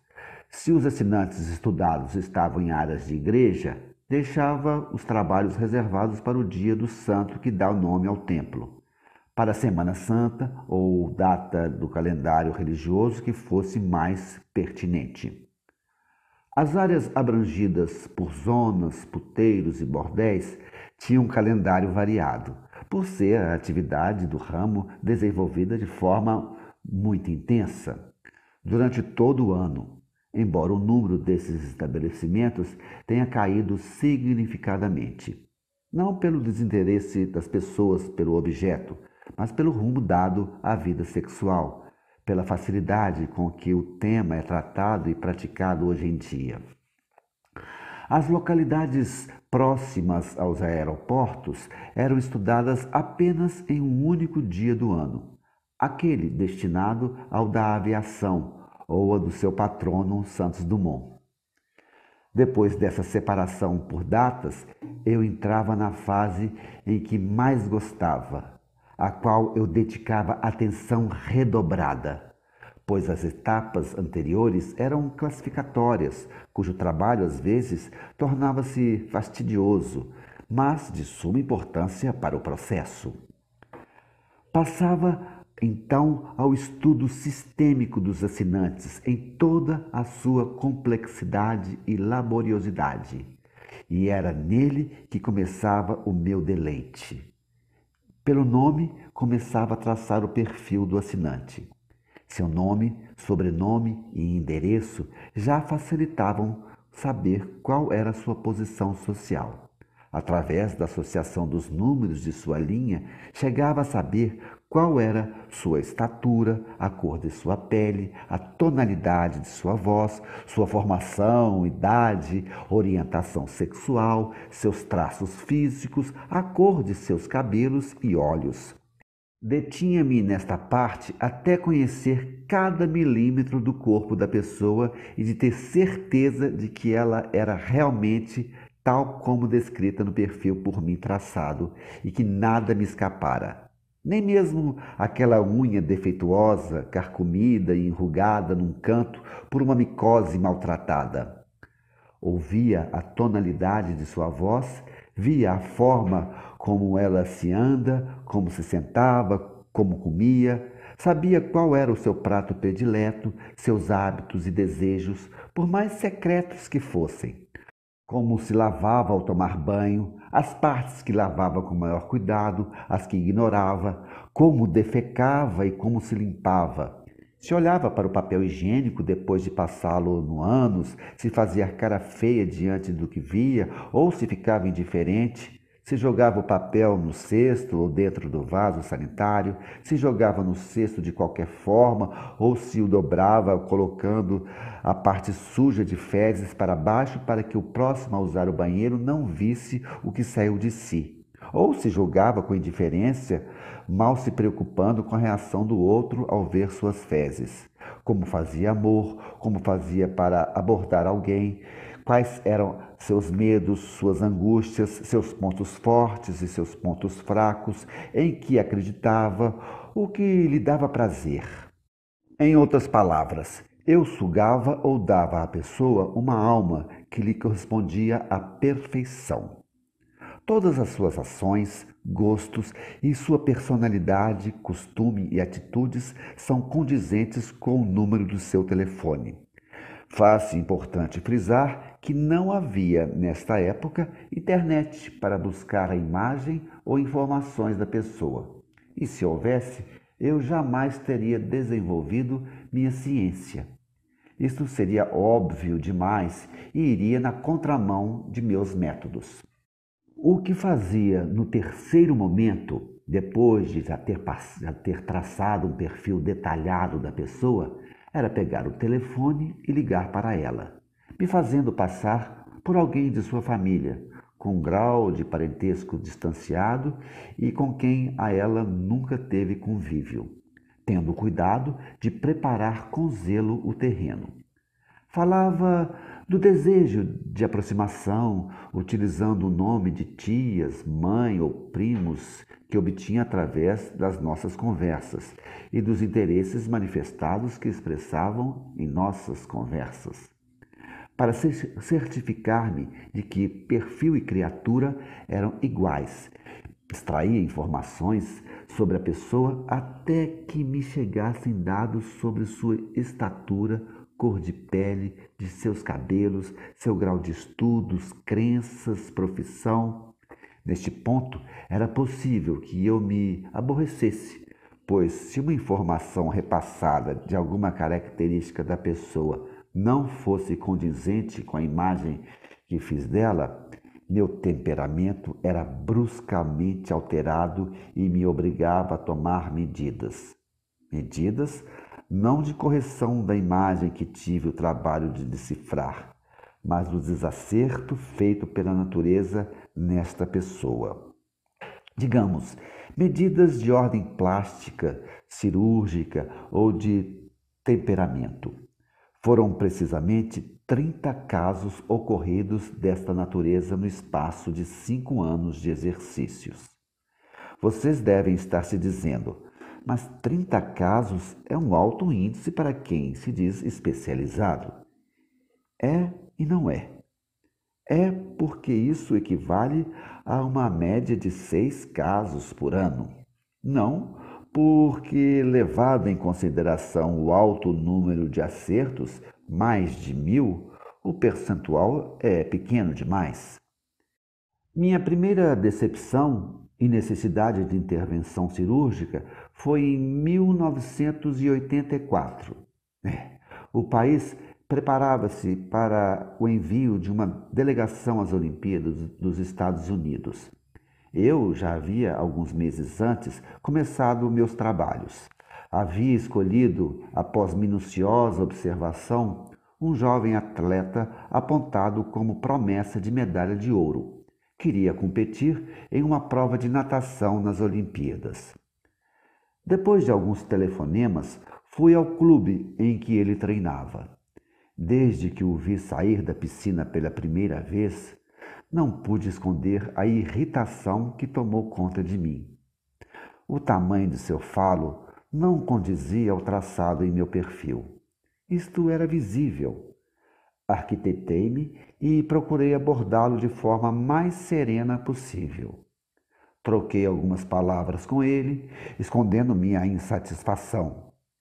Restava alguma esperança, que seria posta em xeque ao me certificar do fato, pois minha impressão se deu ao vê-lo de sunga.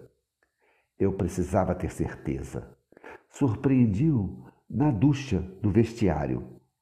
Fui para casa pensando onde poderia estar o erro entre a imagem do perfil traçado e a imagem vista. Refiz os cálculos e reanalisei os dados. Constatei que não havia erro algum neles. Consequentemente, o perfil que tracei estava correto. Passei a frequentar assiduamente seu clube, estabelecendo um contato quase que diário.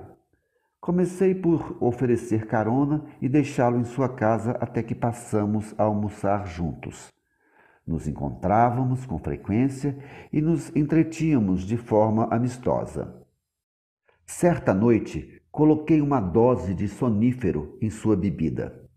Nós estávamos em um restaurante chinês. Quando ele deu os primeiros sinais de que iria apagar, paguei a conta e pedi ao garçom que me ajudasse a colocá-lo no carro. Rumei para uma cabana situada em uma mata fechada. Peguei a rodovia no sentido do Rio, andei cerca de 80 quilômetros e entrei por uma estrada de terra, percorrendo-a por uns 50 minutos. Chovia muito. Ao chegar à cabana, pisquei o farol duas vezes. Lá estava à minha espera um cirurgião plástico aposentado, vizinho de porta.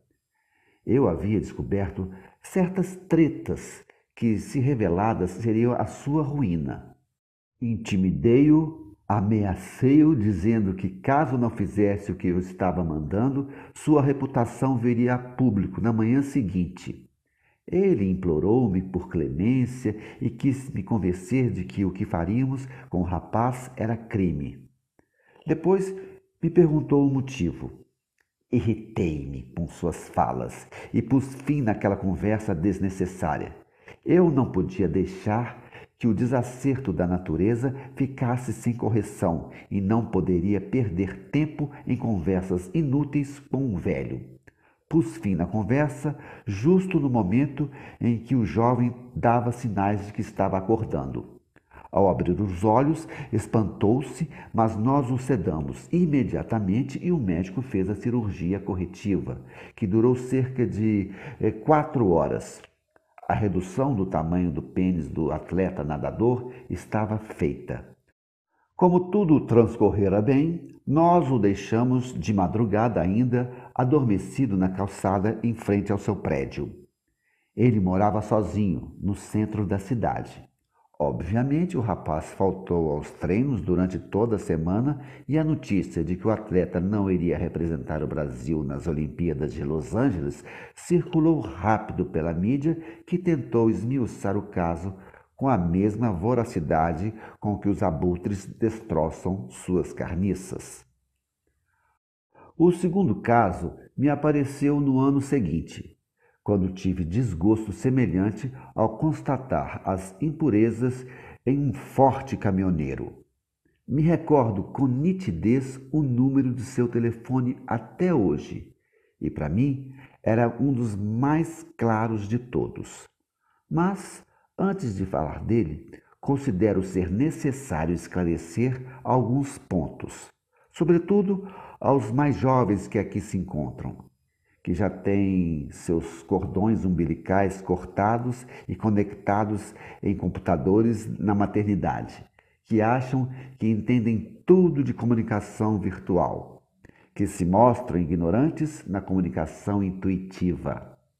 Nessa época, nos anos 80, não havia internet, telefone nem câmeras espalhadas pelas ruas e prédios. Nossa comunicação precisava de outras antenas e conectores, passava por outros canais. Os números de telefone eram compostos de sete dígitos, sete casas, sete numerais. Parênteses feito, peço a gentileza de me servirem um café e um copo d'água.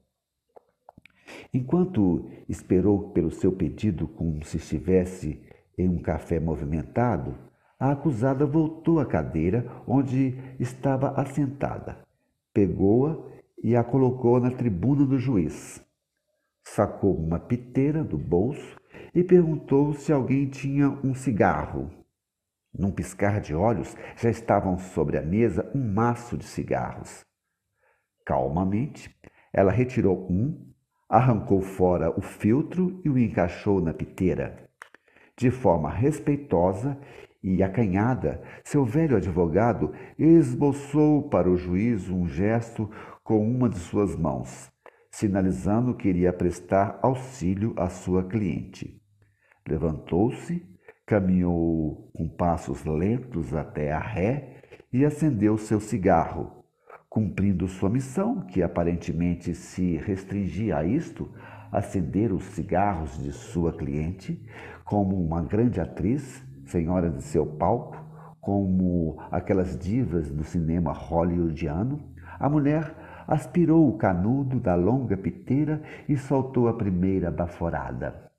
Ao soltar a segunda, surgiu diante de si o copeiro, portando uma bandeja com uma jarra de água, dois copos, um bule e duas xícaras.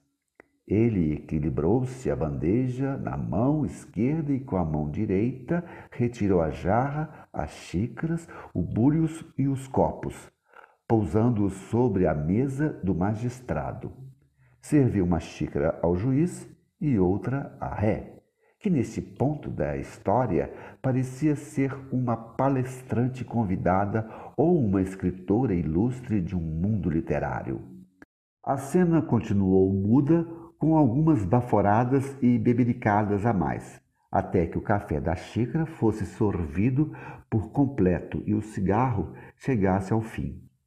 Findada a pausa para o café e o cigarro, a ré cruzou uma das pernas sobre a outra, apagou o cigarro na sola do sapato, arrancou a guimba da piteira, colocou-a dentro da xícara de café, raspou o muco provocado pelo pigarro em sua garganta e retornou sua fala.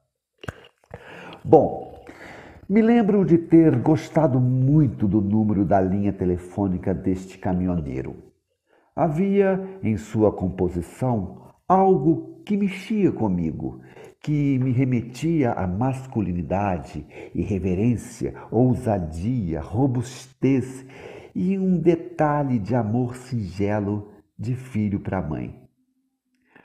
Foi um dos perfis mais simples e prazerosos que tracei, mas Para minha surpresa, depois de ter passado por todas aquelas, ou melhor, por todas aquelas etapas de ligar, de encontrar um meio apropriado de abordá-lo e de estreitar nosso relacionamento, que chegou a um alto nível carnal, onde pude experimentar cada centímetro de seu corpo.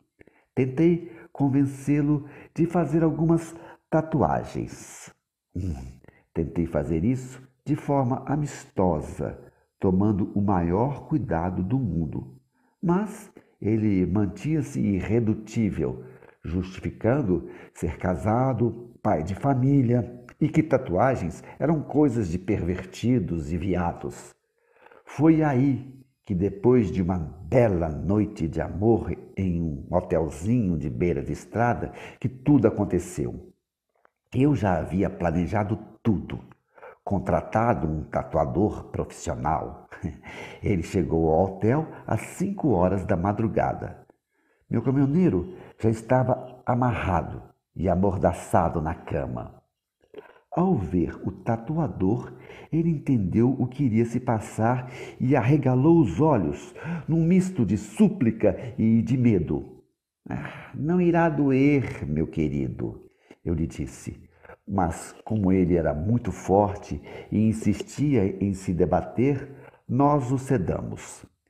Fiz uma ligação para sua casa, me fazendo passar por secretária de uma empresa que, se não me falha a memória, era de transporte de soja. Informei que o caminhoneiro teria que se ausentar por alguns dias, pois faria várias viagens do Paraná para São Paulo. Perguntei se não estava faltando nada em casa e que, caso estivesse, a empresa enviaria o necessário. Passamos o dia todo a tatuar as costas com imagens de mulheres seminuas e nuas copiadas de calendários de oficinas mecânicas e postos de gasolina.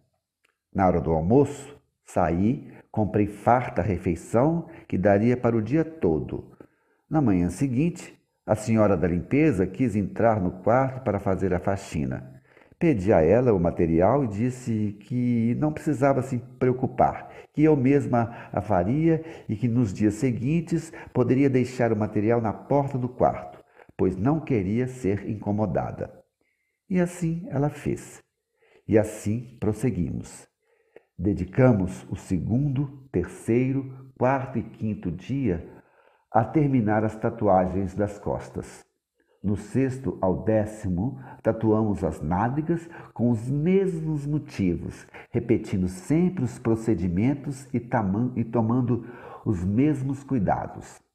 No décimo primeiro dia, terminamos nossa obra, tatuando o seu peito viril com um coração flechado, suspenso no ar por dois cupidos, e abaixo dele a frase: Mamãe, eu te amo.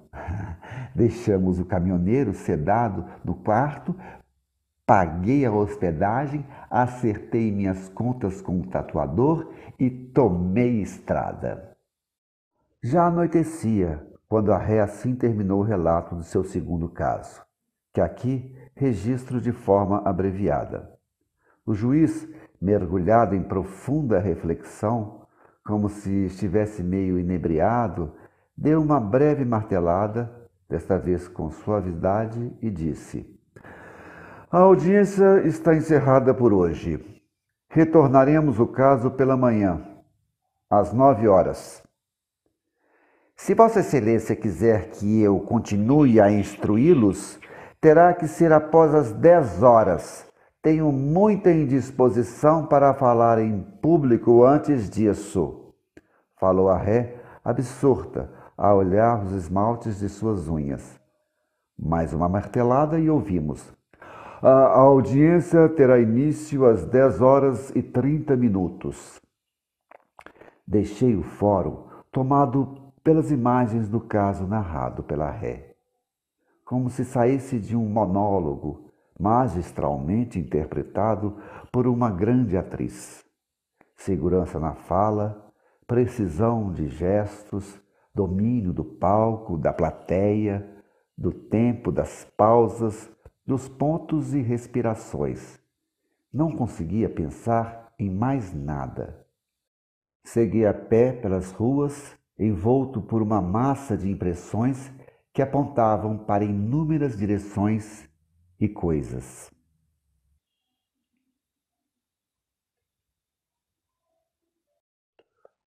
A Mulher dos Catálogos, Ildeu Ferreira, parte 2. No segundo dia da audiência, fui o primeiro a entrar no salão do tribunal do júri. A cadeira da ré já estava posta no local onde fora colocada no dia anterior. A bandeja com jarro d'água, os copos, as xícaras e o maço de cigarros sobre a mesa do juiz indicavam que os objetos de cena foram cuidadosamente organizados. A cenografia estava completa. Faltava apenas a presença dos personagens para dar vida e nos fazer mergulhar em uma realidade paralela. Após a excitada entrada do público, cuja curiosidade e excitação estava estampada em seus rostos, foi surgindo ordenadamente o cortejo do elenco coadjuvante, encabeçado pelo juiz que, como uma criança entusiasmada pela felicidade de ir ao circo, queria garantir o melhor lugar na plateia, esquecendo-se, em sua euforia, de que já possuía cadeira cativa e numerada. Calorosamente acolhida por uma chuva de aplausos, a última a entrar foi a ré, vestida num taier vermelho. O imediato levantamento da plateia na entrada do juiz no dia anterior foi desta vez reservado à aparição da ré, cujos passos e olhares, elementos de seu jogo cênico, roubavam a cena e nos envolvia pela magistral atuação. Após percrustar a sala com o um olhar aquilino, ela arrumou certeira para sua cadeira. Trazia uma bolsa de mão, objeto que, pelo que nos consta, não deveria ser permitido, mas que por algum motivo fora liberado. Passou a mão pela mesa do juiz, avaliando seu grau de limpeza, fez leve gesto com a boca, facilmente interpretado como o grau de satisfação mediano, ajeitou os óculos no rosto, retirou a piteira da bolsa de mão, pegou um cigarro, cortou o filtro e o encaixou na piteira. O juiz talvez desejoso de ter algum acessório que pudesse dar suporte e ajudar a melhorar sua atuação, ou talvez apenas para acompanhar a protagonista, olhou para o maço de cigarros e perguntou: Posso? Com um sorriso amistoso, a mulher curvou a cabeça em sinal de aprovação, segurando sua longa piteira. Ao saltar a primeira baforada, ela viu diante de si o senhor da copa, impecavelmente vestido num uniforme clássico de garçom. Circunspecto, ele serviu uma xícara de café à ré e outra ao juiz. Curvou levemente a cabeça em pedido de licença e saiu. Ao soltar a última baforada, a senhora cruzou uma perna sobre a outra e apagou o cigarro na sola do sapato. Depois levantou-se calmamente e vagou pela sala. Na medida em que seus passos vagarosos a conduziam, as palavras sobre o terceiro caso brotavam de seus lábios como uma estranha melodia que nos foi envolvendo. No mesmo dia em que cheguei à minha casa, depois de ter deixado o caminhoneiro, tomei um longo banho, me deixando fundir com a água da banheira. Aliviada por ter auxiliado mais uma alma a encontrar sua verdadeira identidade. Na noite deste mesmo dia, estudando novas páginas de um catálogo, algo estranho em um número inquietou-me. Devo agradecer a um mosquito que tinha pousado sobre ele e caminhava de um lado para o outro do número, como se quisesse me sinalizar alguma coisa. Quis matá-lo, mas detive-me antes de cometer um ato brutal contra a criaturinha insignificante que estava ali apenas para me mostrar o que devia ser visto. Tomada de um sentimento de gratidão, aproximei meu dedo do inseto, que soltou do número para o meu dedo e saiu voando pela janela. Repeti o mesmo processo, a mesma abordagem, a mesma prévia dos casos anteriores, com o estreitamento de relação que vocês já sabem. Era um senhor de 60 anos, executivo de uma multinacional. Interessou-se por mim e me deixei levar, mesmo sendo bem mais nova do que ele. Contou-me sobre, sobre sua vida inteira. Falou-me de sua infância e adolescência, do período em que estudou no colégio de uns padres, da convivência com o pai, general do exército, e com a mãe, que sofria de anemia falciforme dos países que conheceu, a trabalho e a passeio, 25 anos ao todo. Quando me dizia que iria me levar em sua próxima viagem à Itália, eu respondia com um sorriso labial estreito. Certo dia, perguntou-me o porquê de eu apenas sorrir para sua proposta. Respondi que seria impossível. Ele quis saber o que impediria e, desconversando, eu disse não saber bem o motivo, que sabia apenas que algo não deixaria essa viagem acontecer. Eu estava convicta que ele veio ao mundo com sexo errado, mesmo apresentando certa desenvoltura na cama. Tentei abordar de forma tranquila o assunto algumas vezes, mas mal iniciava minhas considerações, ele já me cortava irritado. E assim ficava o resto do dia. Tinha a impressão de ouvir a voz de seu pai a falar através de sua boca. Depois, conciliador, me buscava dizendo que eu não o amava e que ele queria o melhor para nós dois. É preciso frisar que estávamos nos anos 80, quando até mesmo a homossexualidade era vista como aberração da natureza ou depravação. Vocês já devem imaginar o que seria falar então da possibilidade de fazer uma cirurgia de troca de sexo. Como não havia meios de fazê-lo me escutar, cheguei à conclusão de que eu teria que fazer o trabalho como nos casos anteriores. No mês seguinte, viajamos. Convenci-o a conhecer a Amazônia dizendo que poderíamos ir com um amigo, médico cirurgião, que todos os anos passava uma semana em tribos na selva. Em seus olhos pude ver certo medo, mas também excitação. Em seu olhar, tudo ficou mais evidente para mim, não restando sombra de dúvida. Fizemos uma viagem tranquila até Manaus de onde partimos, conduzidos por um jipeiro que se embrenhou mata adentro, rodando cerca de três horas conosco até chegar a uma tribo isolada da civilização. Fomos recepcionados pelo pajé e pelo chefe. Entretivemos-nos nos dois primeiros dias tomando banho de rio, conhecendo os hábitos da tribo, que, diga-se de passagem, é mais civilizada do que a dita civilização. Acompanhamos o parto de uma indígena que teve complicações súbitas e assistimos à intervenção do pajé, que após o nascimento olhou para o meu companheiro como se quisesse dizer que o próximo seria ele. Eu já havia explicado ao meu amigo médico que meu companheiro queria fazer uma cirurgia de troca de sexo, mas estava sem saber a quem recorrer que ele não queria falar sobre, que estava com muito medo e que não suportaria fazê-la sem ser totalmente sedado. Fique tranquila, respondeu ele.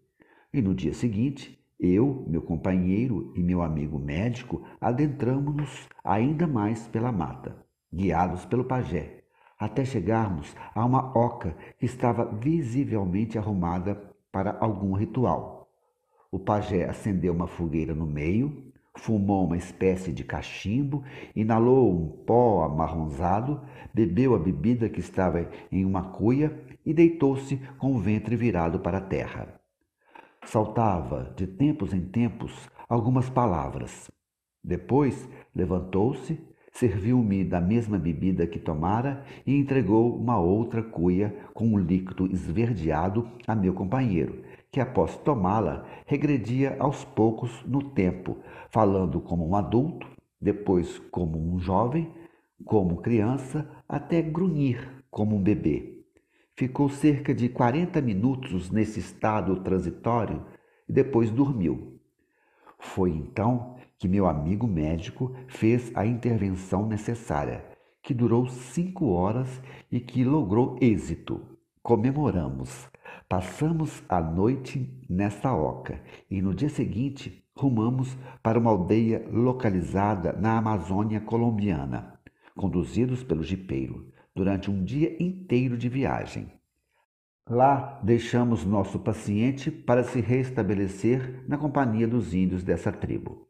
Certamente vocês devem estar se perguntando se nenhuma das pessoas a quem ajudei me procurou depois. É uma pergunta lógica e a resposta é não. Eu jamais me identifiquei com meu real nome a nenhuma delas. Eu jamais permiti a entrada de qualquer uma delas à minha casa, com exceção de um único caso, e nunca deixei com elas nenhuma recordação que não fosse as intervenções e, por precaução, eu mudava de casa todos os anos. Nunca desejei receber delas recompensa ou gratidão. Fiz o que fiz por amor, por sentir que estava cumprindo uma espécie de missão que me foi passada. Nunca procurei nenhuma dessas pessoas posteriormente. Tive notícias de algumas delas por noticiários ou reportagens de revistas sensacionalistas que espezinhavam a vida das pessoas para relatar os fatos que em suas colocações não passavam de fofocas. Foi através delas que fiquei sabendo que meu amigo executivo, após a troca de sexo, largara o emprego para viver em uma ilha grega. Findada a sua participação, que durou quatro horas ininterruptas, aplausos efusivos ecoavam pela sala e ramalhetes de flores foram jogados ao pé da ré. Ouvimos o ecoar da martelada do juiz, seguida da frase: A sessão está encerrada por hoje. Ficamos sem saber se a interrupção da sessão era justificada por alguns procedimentos do rito ou se era um desejo do magistrado de fazer perdurar ao máximo o que passou a ser um verdadeiro espetáculo, que, como uma série aclamada pelo público, alcançava altos índices de audiência. A notícia da excelente intervenção da ré, que dava um verdadeiro show a cada monólogo, fez com que uma multidão de pessoas disputasse os ingressos ao tribunal. Voltaremos amanhã às até de concluir sua frase e informar o horário, o juiz olhou para a ré, buscando orientação que o impedisse de cair em mais uma situação constrangedora, esquecendo-se de que o ato de se rebaixar, pedindo aprovação da ré, já o colocava em posição de submissão a ela, portanto, constrangedora. Amanhã não será possível, Cherry, Descansarei minhas cordas vocais que se esforçaram demais hoje. Bem dizem que a prudência é a mãe de todas as virtudes. Voltamos ao tribunal após dois dias de recesso.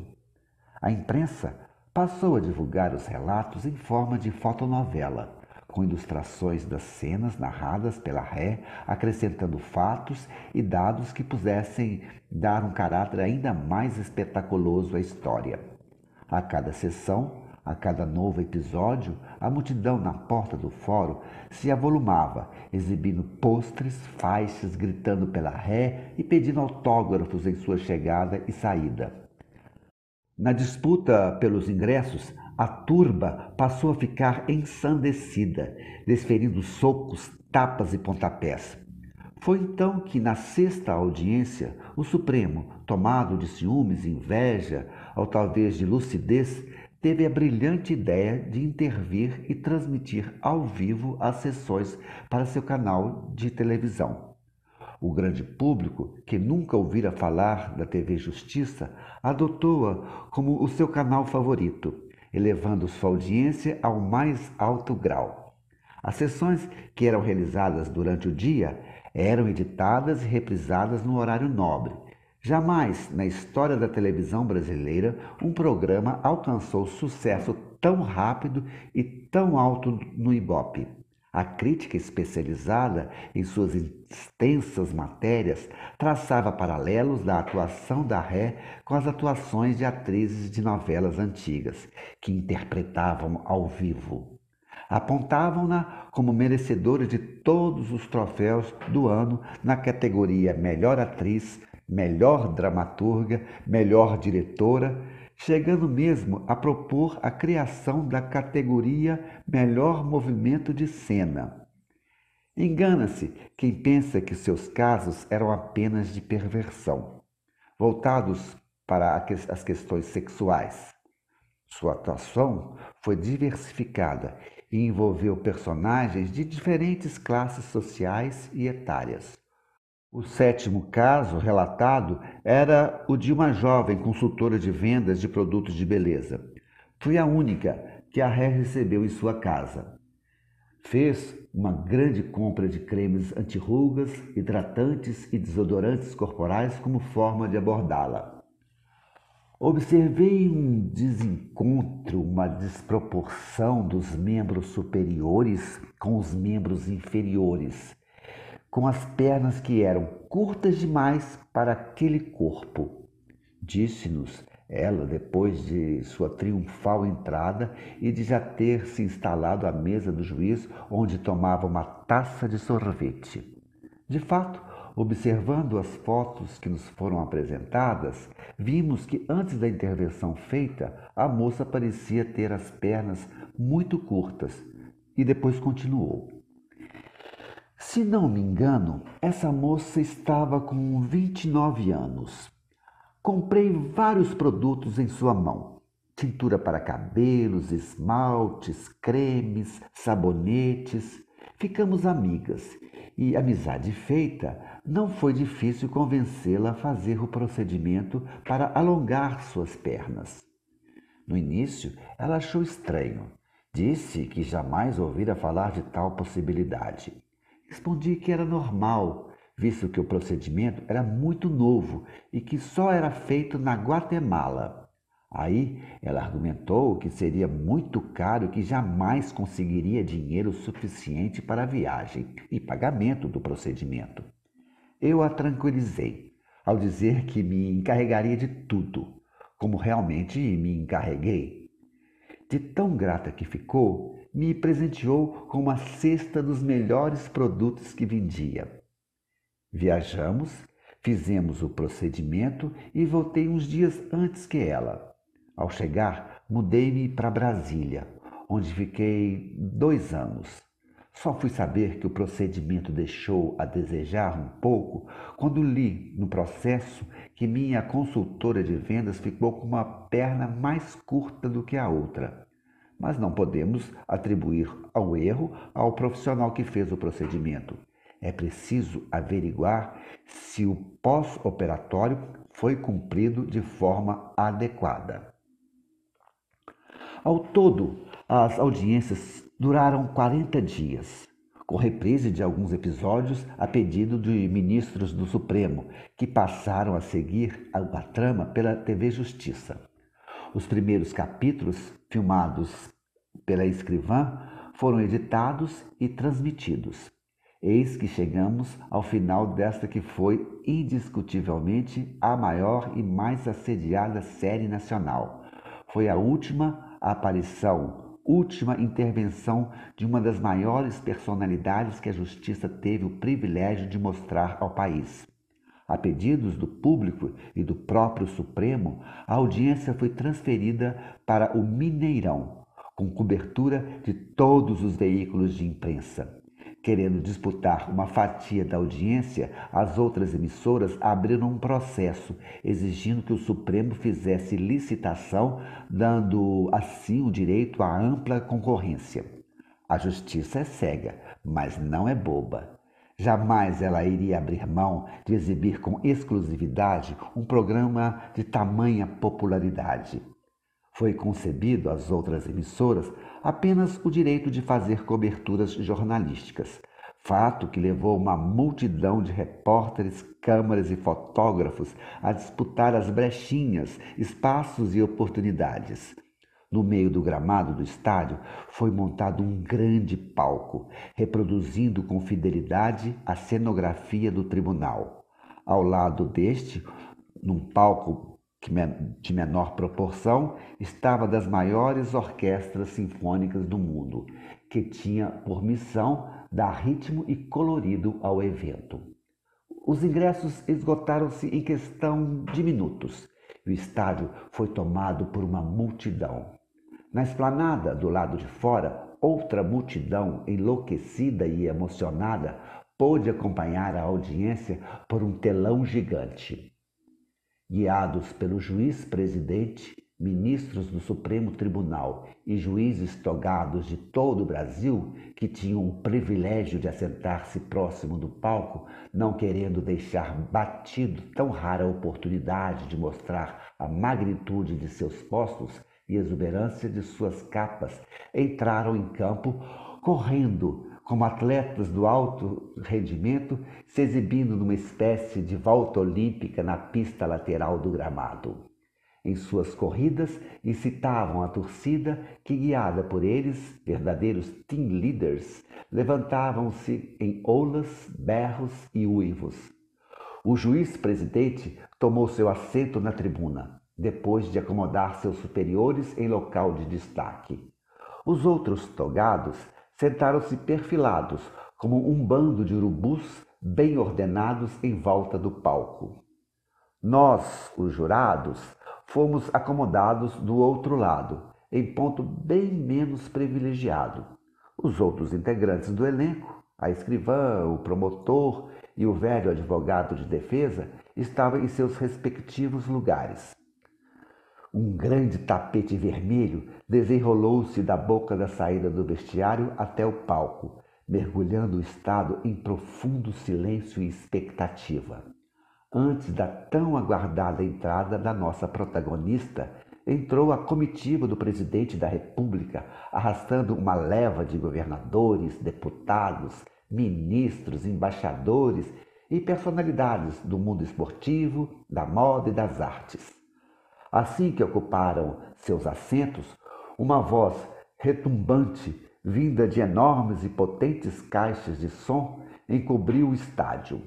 Era a voz do mestre de cerimônia que, visivelmente emocionado, nos disse: Senhoras e senhores, é com grande orgulho que convido todos a se colocarem de pé para juntos cantarmos o hino nacional brasileiro. Nunca nosso hino fora entoado com tamanho gosto e afinação por uma multidão de tamanha proporção. Na sequência, ele anunciou a participação de um tenor de renome internacional. Mas, mal o artista abrir a boca, a multidão pôs-se a vaiá-lo e a gritar: Queremos ver a ré atriz! Queremos ver a ré atriz! Sentindo o peso da plateia apaixonada, o cantor, que se postara todo empolgado à frente do palco, abreviou sua canção agradecendo com um sorriso amarelo. Anunciaram o pronunciamento do presidente. Quanta imprudência! A voz do povo, expressão máxima da voz de Deus, já vinha expressando seu desejo e dizendo o que vira, ou melhor, o que viera fazer ali uma chuva de copos, garrafas plásticas, sapatos e bolsas voou pelos ares, obrigando o líder maior a simplesmente dizer: É com grande prazer que declaro aberta a audiência. Gritos, assovios, aplausos e urros, um canhão de luz direcionou os olhares para a saída do vestiário. Lá estava ela, parada, de pé na ponta do tapete vermelho, magnificamente vestida, sob uma chuva de fogos de artifícios que explodiam em formas e cores mil, ela entrou. Caminhou como sempre, a passos firmes até uma grande poltrona giratória e felpuda instalada no meio do palco. Seu velho advogado apresentou-lhe um estojo de madeira ricamente decorado com madrepérolas, de onde ela retirou sua piteira já com um cigarro inserido. Uma grande baforada e milhões de aplausos. Surgido não se sabe de onde, como num passe de mágica, o garçom impecavelmente vestido num uniforme de gala rumou até ela, empurrando um carrinho de bebidas, sobre o qual repousava um balde de gelo, garrafas de champanhe e taças de cristal. Atrás dele, uma comitiva de garçons entrou em movimentos ritmados, executando uma alegre coreografia com suas bandejas que seguia à risca o compasso da música orquestral. Desta vez, parecia ser ele, o garçom do fórum, o chefe regente. Ordenou com o olhar que todos pegassem as garrafas e que continuassem a execução da coreografia. Passo à frente, passo atrás, giro, cambrei para frente, cambrei para trás, granjetei e voilá! Todos já estavam com uma garrafa de champanhe na bandeja. E, ops, passo à frente, passo atrás, pas de cheval, exibição da garrafa bem no alto, preparação para abrir e, ops, estouros e rolhas voavam pelos ares. Aplausos, muitos aplausos e choros. Quantos choros!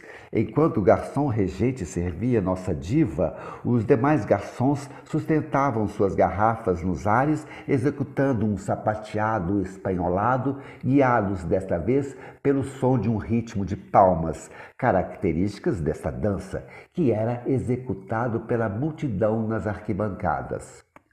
Quando o garçom-chefe foi servir nossa diva, olhares ávidos e apaixonados seguiram os detalhes de cada movimento, da abertura da garrafa ao cair do champanhe na taça. Ao terminar de servi-la, a ré ergueu alto sua taça, virando para todos os lados das arquibancadas, levando a multidão a saltar um grande olé. Brinde feito pela diva, os garçons continuaram a executar seus sapateados espanholados e a plateia a marcar com mais fervor o ritmo de suas palmas. Como jovens que entram como penetras em uma festa, o juiz-presidente, os outros juízes togados e a comitiva do presidente da República mal conseguiam esconder o desejo de avançar sobre eles para lhes tomar as garrafas das mãos e se servirem tirando assim proveito de tão importante momento. E, claro, não perdendo a oportunidade de beber um excelente champanhe, pago com dinheiro público. Ficaram aliviados quando a dona da festa, estampando um grande sorriso, assentiu com a cabeça num gesto que permitia que os garçons o servissem. Não aguentando tamanha emoção, o juiz-presidente urinou nas calças, mas em sua empolgação não demonstrou nenhum constrangimento. Aplausos, gritos, choros e desmaios de emoção. Chegou o grande momento aguardado por todos, o último pronunciamento da ré. Aplausos e mais aplausos, gritos e mais gritos. Mais emocionada ainda, a voz ecoante do locutor anunciou a apresentação da ré atriz pedindo por silêncio. Segura como sempre de seus atos, nossa ré atriz levantou-se de sua poltrona, virou-se para todos os lados da plateia e disse: Não direi mais nada.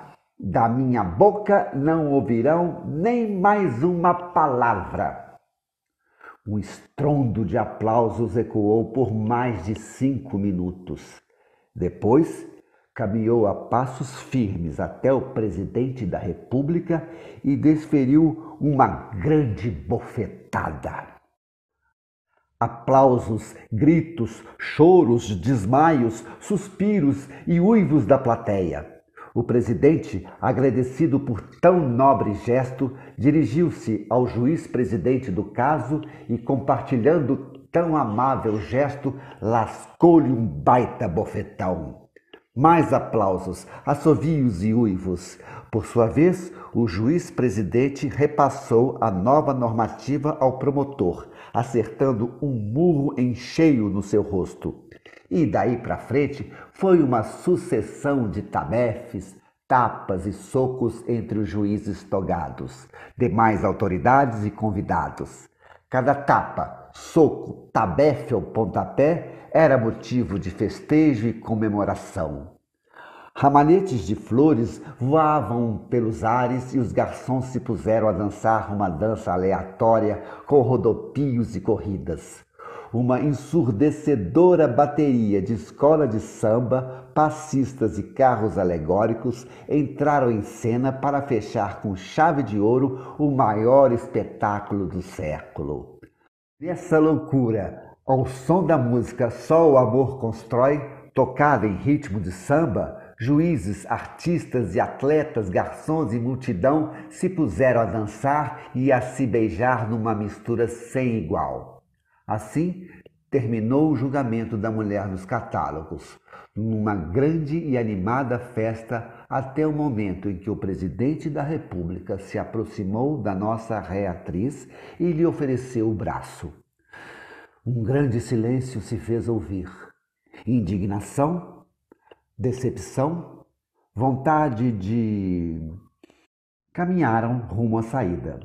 Ao passar por mim, de braços dados com o presidente da República, ela olhou-me fixo nos olhos, deu uma piscadela e me perguntou: Você poderia me passar o número do seu celular? Anotei-o num pedaço de papel e passei a ela, que deu uma nova piscadela e guardou o papel em seu